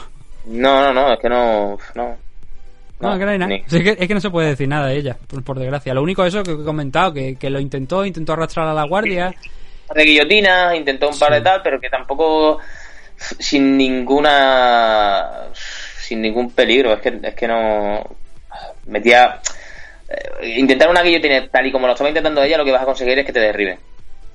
Directamente, porque si no Sí, bien los y puedes, tirar las caderas hacia atrás para poder saltar a la guardia, al final lo que consigues es eso, de que tu rival te presione contra la valla y te pueda derribar, mucho más fácil, porque tiene un, un punto de apoyo que es, que tu asila y con, con la nuca de, de- de tu rival te levanta y te, y te va, te va a proyectar, te va a llevar al suelo. Cosas muy, no sé, es que tampoco quitando ese par de detalles, un intento No de sumisión de, de rodilla y Quitando Pero eso, no hay, queda- nada, no hay nada que comentar para, para Storiarenko. Y es un combate que a Kuniskaya yo creo que tampoco le aporta. Hombre, tenía mucho que perder, ¿no? No, pero también ese combate no era el original, que No. se le cayó la rival. Pero bueno, que. Nada. Sí, pero claro, es lo que estamos diciendo. Que tenía mucho que perder porque una derrota contra Storiarenko con poco tiempo, pues sí que obviamente eh, hubiese hecho bastante daño. Pero de ganar, yo diría que cero. no ha ganado nada. y tampoco, lo bueno es que para ella es que tampoco le ha costado mucho esfuerzo el ganarlo, porque no, no, le, no le puso mucha resistencia a Storiarenko. Entonces, mm, nada que comentar la verdad aquí. Un combate que el que viene ahora que quizás estaba la verdad para mí fuera de lo que era posición, pero bueno. Darren Stewart enfrentándose a Maki Pitolo, finalización en favor del británico de Darren Stewart por sumisión por guillotina en el primer asalto. Pero era, como digo, un combate que no entendí muy bien por qué estaba en esta posición. El resultado oficial es guillotina, pero yo diría que es más un Dars, sobre todo al final, porque... Sí, porque cambia la postura de la Sí. mano. Y además le agarra las piernas. eh, Con la suya Sí. eh, coge las piernas y ajusta más la guillotina a lo que yo diría que es un Dars. Lo que pasa me parece que la- el, el resultado oficial es, es guillotina. En cuanto al combate, la verdad es que tampoco hay mucho que comentar no. porque hasta que se fueron al suelo, poquita acción, la verdad.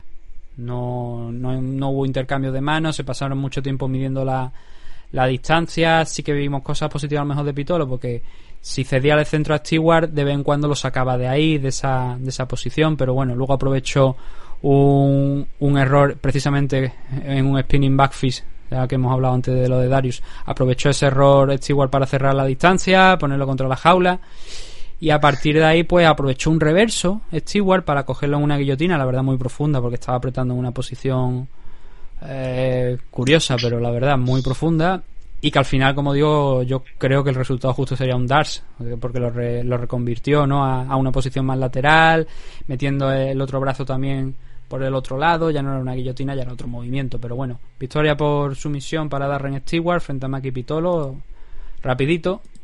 ¿Y dónde deja esto a cada uno? Pues bueno, Darren Stewart estaba volviendo a pelear en UFC después de haber su último combate, haberlo disputado en Cage Warrior, ya había estado aquí anteriormente. Deron, mira, precisamente, Deron Wing era, es el nombre que estaba buscando yo antes de luchador que entrena en el ACA, que es como Daniel Cormier, que se enfrentó a, a Darren Stewart.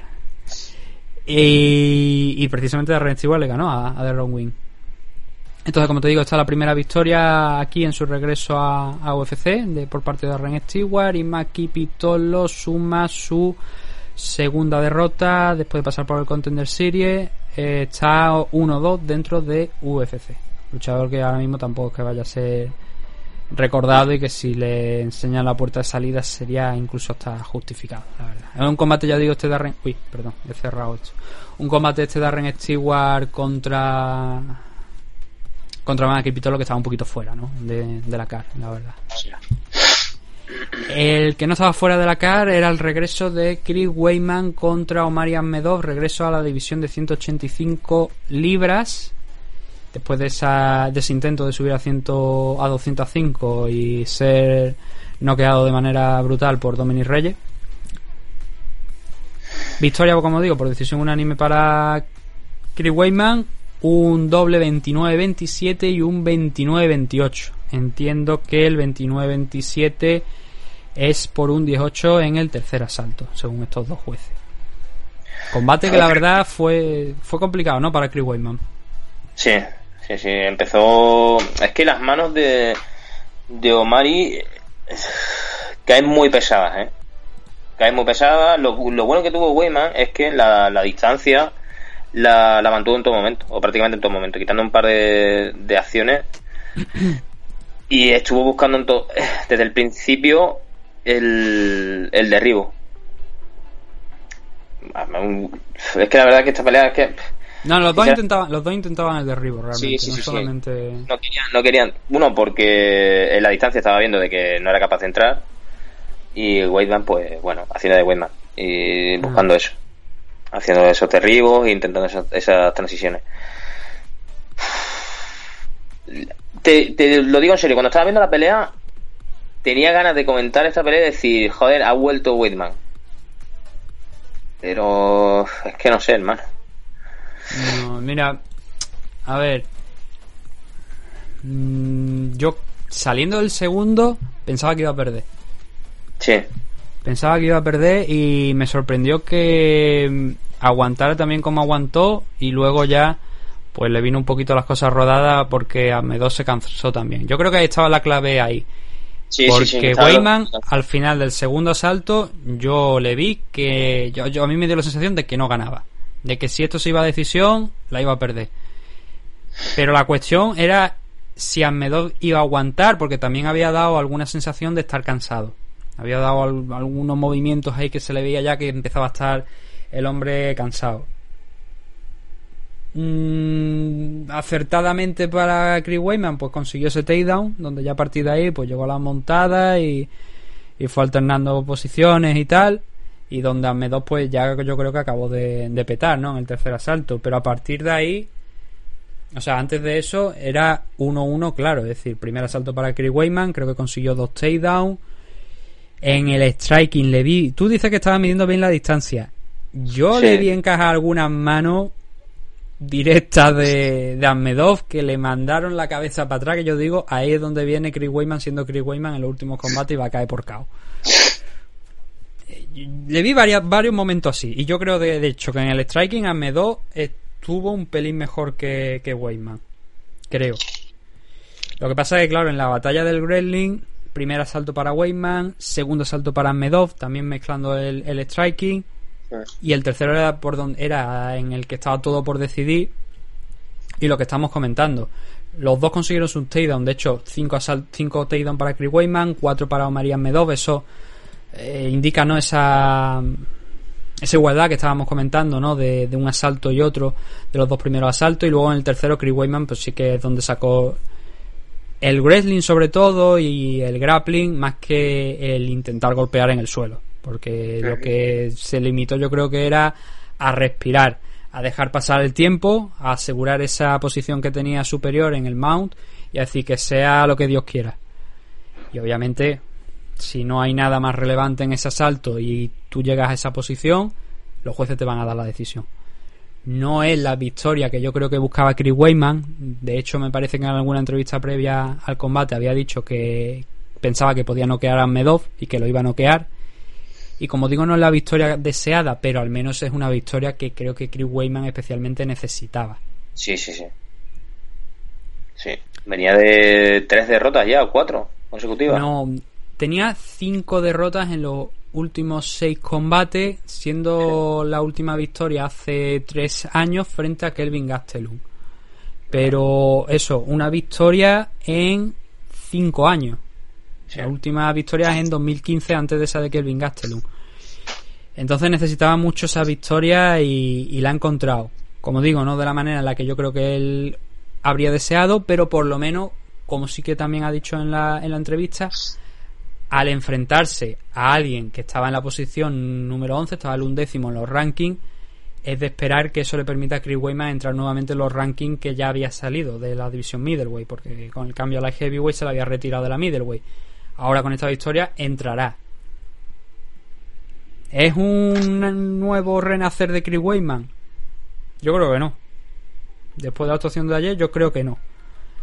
Pero también es verdad que bueno, necesitaba esa victoria y que eso le va a permitir seguir teniendo algo de cuerda, ¿no? Para seguir ahí en, en la compañía y por lo menos asegurarse un combatito más. Pero ya digo que uf, el Chris Weyman aquel... Es que, hay gente mucho... Es que eh, fue campeón derrotando a Anderson Silva. Sí, pero ¿de qué manera? Claro, es que es eso, ¿no? Las, en el segundo combate además Anderson se rompió la pierna. Son dos enfrentamientos que tuvo que, claro, sí, lo noqueó en uno, en el otro se lesionó. Hay que estar ahí, hay que hacerlo. Pero claro, mmm, no era realmente quizá todo lo que esperaba. Es verdad que después vinieron dos victorias muy buenas, la de Lioto y la de Vitor Belfort. Pero luego ya con esta, este, ahí fue donde empezó su racha de derrota. Yo creo que Chris Weyman no ha estado tan sobrevalorado quizás como, como Benson Henderson, pero sí que ha tenido un, una sobrevaloración quizás por parte del público porque finalizar la racha de tantas victorias consecutivas de Anderson Silva es algo que te da importancia, pero es lo que tocaba decir, de qué manera, ¿no? Cómo ocurrió y cómo esa revancha también acabó en una nueva lesión de, de Anderson Silva bastante que desean, la verdad, el reinado de Chris Weyman, a excepción de ese combate contra Lioto y contra Víctor, y sobre todo lo que ha venido después. Por eso estamos diciendo que es tan importante esta victoria de, de Weyman en la noche de ayer frente a Marian Medov. Y Ahmedov, esta es la primera derrota que tiene en UFC desde 2016 y había sumado cinco victorias consecutivas y un empate frente a Marvin Vettori. También hay que destacar que Ahmedov había estado peleando en 170, subió a 185 y en 185 su combate de debut en 185 fue ese empate contra Marvin Vettori, pero luego había sumado otra victoria contra Tim Boyce, Zach Cummins e Ian Heisnick. Perder contra Chris es un sal, es un paso atrás, la verdad, del, del luchador de Dagestán. Pero lo que ocurrió anoche. Y eso es lo que estamos comentando en el día de hoy. No sé si quieres añadir algo más de este enfrentamiento No, si quieres, de Chris Weyman. No, la verdad que. Que para mí fue una pelea bastante aburrida. Y es que. Si quiere, pasamos a la siguiente.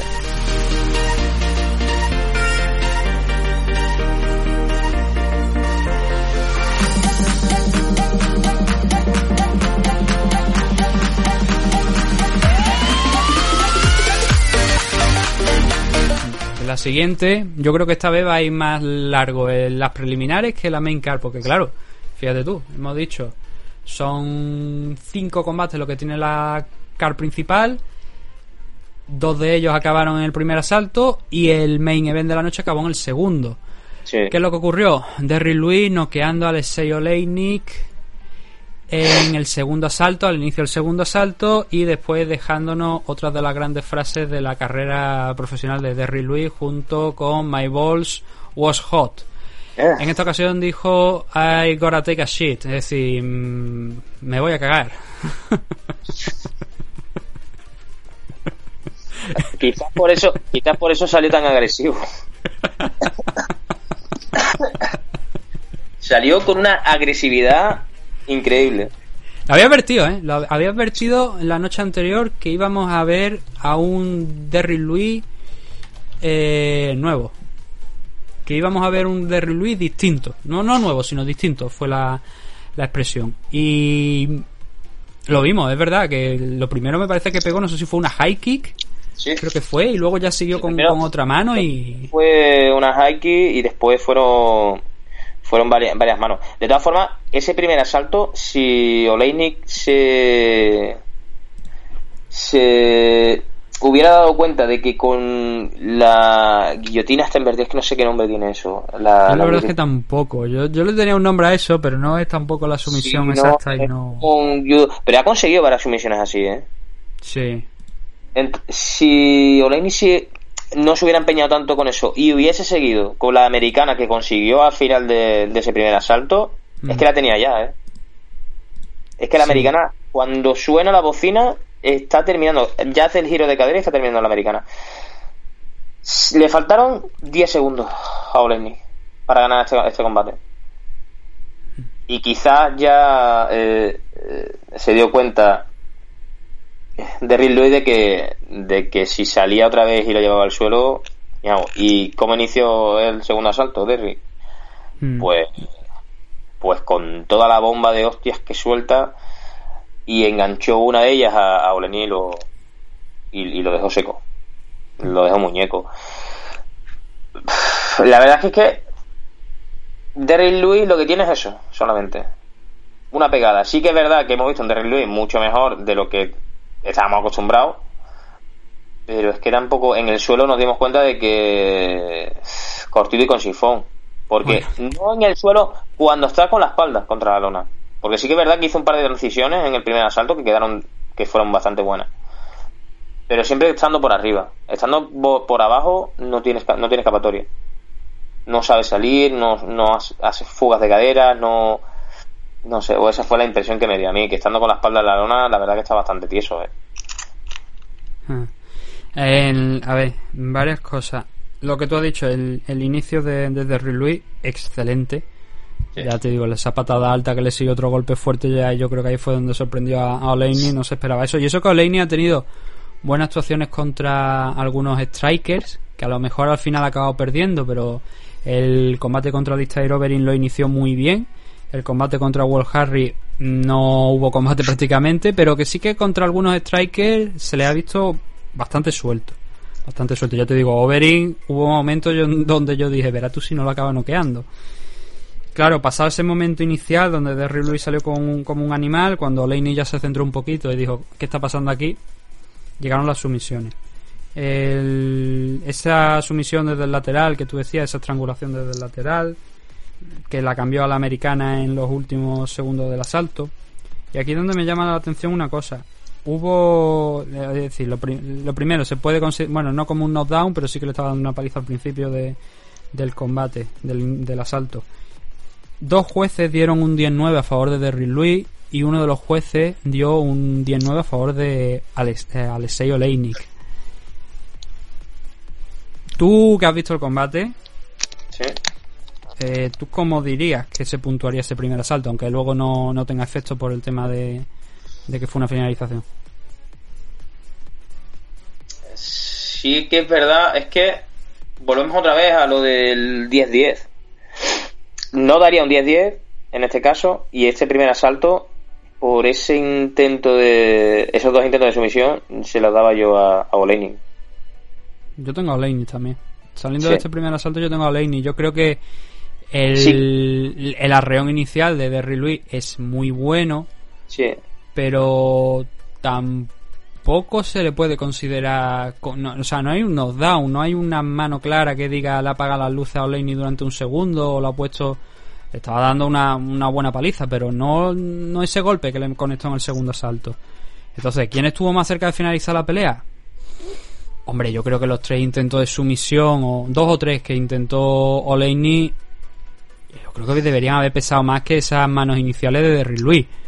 Sí. Es un debate que por lo menos a mí me, me resulta llamativo, aunque luego no tuviera efecto. Pero claro, si llegamos a lo mejor al quinto asalto y, acaba por decisión, ¿qué hubiera pasado? Porque este primer asalto se lo hubieran dado a Derrick Lewis. El, luego el segundo, como estamos diciendo, eh, yo tengo aquí puesto animal de bellota. En el caso de, de ¿De qué ¿Por qué tengo puesto animal de bellota? Pues porque es un animal. Sale, le mete una rodilla voladora con la, con la izquierda, que le da en la sila, pero, o en el cuerpo, pero ya desestabiliza a, a Alexei Oleinik. Y lo siguiente es una buena derecha que siga ese, a ese golpe para mandarlo al suelo y ahí Oleini intentó aferrarse a él, pegarlo mucho al cuerpo como había hecho en el primer asalto, pero nada, aquí no, no hubo nada. Hubo un momento donde consiguió una posición lateral y empezó a martillarlo tanto que Jardín dijo, vale, aquí lo voy a parar y esta parada de aquí sí también hay que, sin ninguna discusión, también está muy bien hecha, Sí. sin ningún problema hoy Jardín. Eh, bueno, a ver, ¿qué es lo que queda ahora por hablar? Pues lo que son, supone uno y otro, ¿no? A ver, en este punto de la carrera profesional de Alexei Oleinik, ¿qué supone una derrota? Yo creo Nada. que nada. Nada. Oleinik sigue aquí demostrándose, yo creo, superándose poco a poco. Sí que es verdad que venía con una racha de dos victorias consecutivas. También es verdad que había derrotado a un ex campeón como era Fabricio Verdún y que una victoria frente a Derrick Lewis, que estaba al cuarto en los rankings, era algo que le hubiera hecho soñar, sin ninguna duda. Con permiso siempre de Francis Enganó, ¿no?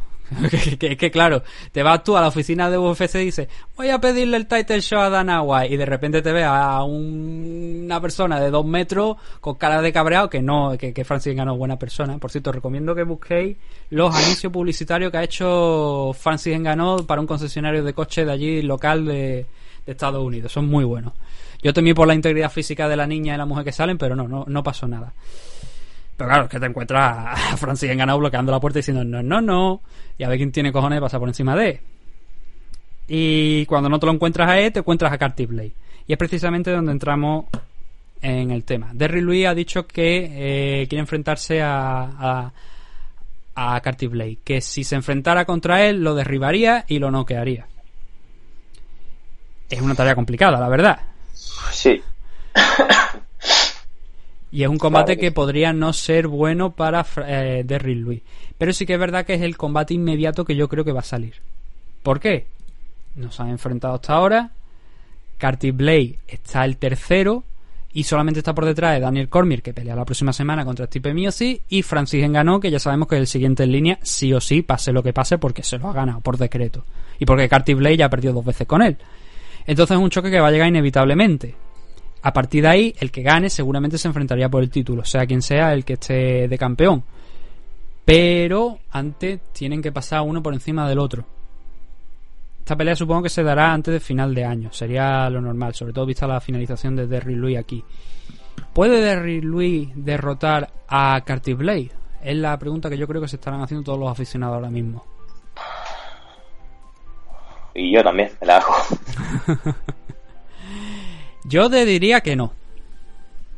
Yo diría que no. Yo diría que Curtis Blade está un nivel muy por encima de wrestling de todos los luchadores de la división heavyweight por el momento, de los que se ha enfrentado al menos. Ya luego si choca con con este, con lo diré, con Stipe Miocic que creo que no se han enfrentado todavía. No recuerdo si se han enfrentado. Yo creo que no se han enfrentado. Carty Blade me parece todavía con. Voy a comprobarlo, pero vaya, yo creo que no. Y. no, no hay ningún enfrentamiento contra Stipe Miocic por aquí de momento entre Carty Blade y él. Pero en tema de wrestling, yo creo que Carty Blade por el momento no se ha enfrentado a nadie que le pueda vencer. Eh, con lo cual, Derry Louis lo único que tendría contra él, en principio, desde mi punto de vista, es el peso, que pesa como. Es un monstruo. Lo que, Es un oso. lo que, lo que tienen a favor eh, cuando se enfrenta a los demás luchadores de la Mm. división, el peso y la pegada. Es que no tiene Sí, nada. ese, Es que no tiene ese más. hombre tiene que estar en 285 libras tranquilamente. Sí. En 265 no, este, que da siempre el límite. De Aquí Este a los 265. sí. Este está en 285 seguro. Este llega al límite siempre y pasándolo mal. Es un bicho Mm. muy grande y muy pesado. Y le pesan mucho esas manos. Esa es la parte por la que pensamos que eh, es el arma principal, no que pensamos, sino que No, es el arma principal que va a tener contra Curtis Blade y que Curtis Blade, lo- de precisamente las dos únicas derrotas que tiene han venido por finalización. Bueno, una fue por, por una parada médic- médica, pero la otra fue por un KO contra Francis Ngannou. Solamente tiene dos derrotas y una es por KO. A Derry Louis le pesan bastante las manos. No sé si lo mismo que Francis Ngannou, pero sí que le pesa. Eh, entonces yo creo que la pelea se va a mover en eso, en el wrestling contra el eh, grappling de, o sea, contra el striking de, de Derry Louis, que era un poco también la, la historia, ¿no? Que teníamos ayer, el grappling de Oleinik contra el- la potencia de, de Derry Louis. Y en eso se resume, creo yo, esa pelea y es la que es la que yo creo que va a venir después de esto. Y eso es así. Oleinik ya, pues para alguien que esté abajo, si Claro le- Bosser es capaz de vencer a Loski, pues mira, no sería más rival al Oleinik para Tanner Bosser. Pero no hay mucho más que discutir sobre la carrera ahora mismo de, de Alexei Oleinik y de la de Derry Louis. Yo creo que, como estamos diciendo, está bien marcada. Yo creo que es Carty Blade. Yo creo que ahora mismo no hay nada. No. Pues. Sí, Sí, no, no. dime, dime, dime. No, no, eso que sí. O, o contra Cortis o contra. No sé. Contra. No sé. Sí, entrando a lo mejor de, no sé, de última hora, con un posible enfrentamiento que le pongan del campeón, el próximo cam- el campeón que salga de la semana que viene contra Francis Ganó, que a lo mejor entra ahí de reserva si Carty Blade no puede o algo, pero Sí. eh, que sí, que vaya, que el plan está bien claro. El plan es Cormier, eh, Stipe Miocic, el que gane enfrentándose contra Francis Ganó. En el caso de Cormier, si no se retira, pues sí, enfrentándose contra Francis Ganó, si no, pues ya está.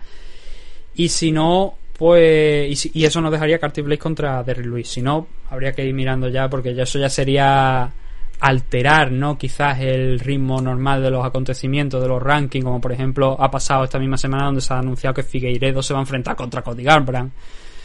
Sí. Sin, sin haber peleado Cody Garbrandt nunca en 125 libras. Así que en eso estamos, ¿no? Esto es todo lo que teníamos en este evento de UFC en Las Vegas, UFC Las Vegas 6, UFC Fight Night, vete tú a saber ya qué número, Derry Lewis contra Oleinik. Eh, los Performance of the Night en esta ocasión fueron cuatro, no han dado of the Night, sino que han dado cuatro Performance of the Night, 50 mil dólares a Gavin Tucker por la sumisión a, de Justin James, 50.000 a Andrew Sánchez por el caos sobre Wellington Turman, otros 50.000 dólares para Kevin Holland por lo propio contra Joaquín Buckley y los últimos 50.000 dólares se fueron para Darren Stewart por la sumisión por la guillotina sobre Maki Pitolo. No vieron 50.000 dólares de Rick Louis ni Benel Darius, que yo creo que no habría estado mal habérselo dado, sobre todo a Darius, debido a la espectacularidad de la, de la finalización. Lo que tenemos la semana que viene lo hemos comentado ya, lo hemos dicho ya varias veces durante el programa, es el UFC 252. Miasis contra Cormier 3, que realizaremos la previa, si podemos, a, a mitad de semana, donde está el Sonomali contra Marlon Vera, Magome Ancalay contra Ion Kutelava, Junior Dos Santos contra Jairzinho Rozenstruik, el regreso de Felix Henry, Herbert Barnes y Jim Miller contra Vin Pitchell. La verdad es que es un combate extraño, ¿no? Este es Jim Miller contra Vin Pitchell, pero bueno. Pues todo eso lo dejaremos para mitad de semana. Ahora, si Manu no tiene nada más que añadir, La semana que viene, el domingo, hacemos el MMA Adicto 300. sí. Qué guay. ¿Qué? Sí. Creo que sí, vaya, a ver, eh, si yo no me estoy equivocando, sí, es el- esta semana, hoy es el 299, no me he equivocado, y la semana que viene sería el 300. sí, La señor. semana que viene Pues mira, un pay-per-view. 300 ya, ¿eh? 300 programas ya de MMA Adictos, tío. Hay algunos que hacen 10, se cambian y después vuelven y después cambian, pero 300 programas de MMA Adictos. Si es que además no somos la referencia, somos la resistencia, hermano. Sí, no, ya sobre todo la resistencia, porque es que. No, no, la resistencia hoy, la que estoy teniendo, os lo digo en serio, porque creo que tengo algo de fiebre, que eh, estoy en Cádiz, llevo todo el día con mi sobrino. Mi sobrino está con catarro, que no coronavirus, catarro. Sí, sí, Bien. sí, pero espérate, espérate, antes de que siga dando la información, voy a decir una cosa. Sí. Viene de Zaragoza. y, y tengo un constipado de cojones. Estoy aquí en un cuarto que, que tiene mi madre aquí de, de dar masajes y no sé qué movidas más. Y estoy pasando una calor de cojones porque me ha quitado el ventilador y el aire acondicionado que tenía aquí, que no sé dónde mierda está. Y de verdad, madre mía. Sí, sí, y estoy, estoy en casa de mi madre, tío, a los 37 años, que no he hecho todavía, que lo haré. Estoy en casa de mi madre, madre mía. De vuelta aquí, a escuchar a la gitanita esta. Y Que la quiero asándote mucho. como un pavo. O sea, que Y a coserme, y a coserme como un pavo, sí. Así que nada, si me notáis la voz un poco más varonil que la que tengo de costumbre, pues ya sabéis porque es que tengo la voz tomada y que tengo moquillos. Así que, que no era, no estaba pintando raíles en la mesa ni nada. Cuando escucháis el, no son raíles, ¿vale? Son poquitos. Bueno, vamos con la despedida ahora ya del programa. Cuando subamos la música ya estaremos con la despedida.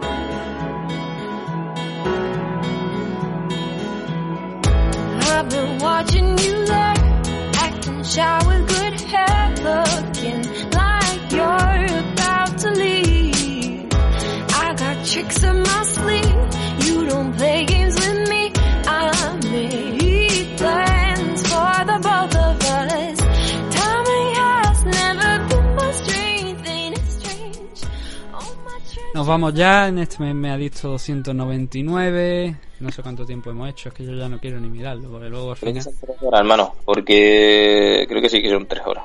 No, Hora dos horas, y me- dos horas y media no las quita nadie. Eso también te lo puedo garantizar. Sí, sí, no, Pero no. tres horas, dos, tres, dos horas y y 45 minutos. Lo vamos a dejar ahí.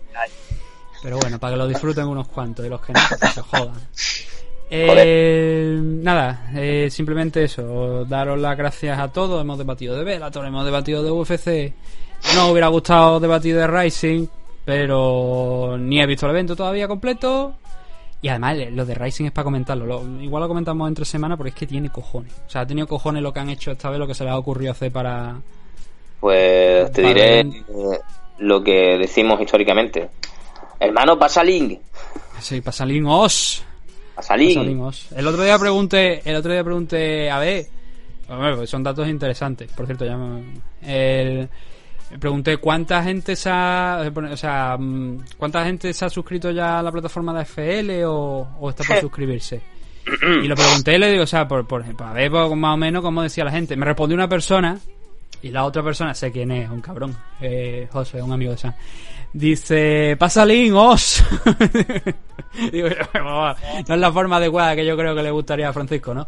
De que, que, que diera, el pasa link, os. Pero bueno. Eh, es complicado, ver las plataformas. Al final las plataformas son complicadas. Y Seguimos, seguimos en directo, hermano. ¿Qué? Seguimos en directo. Bueno, en directo, seguimos grabando. Sí, sí, estamos grabando todavía. Grabando, ¿no? Vale, vale.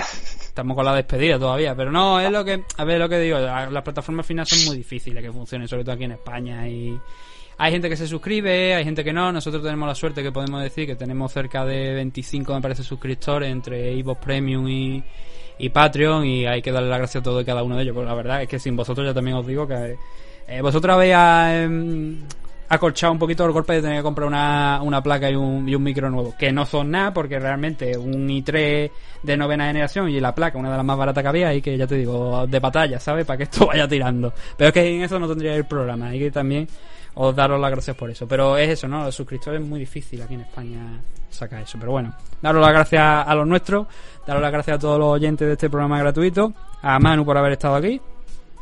Hoy, la verdad que no ha sido un enorme placer, pero me lo he pasado genial. Y nos vemos entre semana o la semana que viene ya con el análisis de ese UFC 252 y las últimas noticias que vayan saliendo y ya veremos si algo, una sorpresa o algo más por ser el 300. Igual cerramos, quién sabe, ¿no? Pero no, no, no, no creo, la verdad. Hay días que me levanto diciendo, pues mira, toma por culo, pero hay otro día que digo, bueno, al final echamos aquí un ratillo un domingo, nos divertimos, Sí. la gente se divierte y al final esa es la función que, que hacemos. Aunque no creo que vayamos a estar haciéndola por siempre, pero bueno, lo máximo que podamos, pues vamos haciendo. Tiraremos para adelante, coño. Y si no, pues que lo hereden, tío. No sé. Que, Que lo hereden pero que me paguen 6.000 euros. Bueno, no. que nada, que he dicho, que gracias a todos y que nos vemos en siete días. Venga, cuídate, cabeza.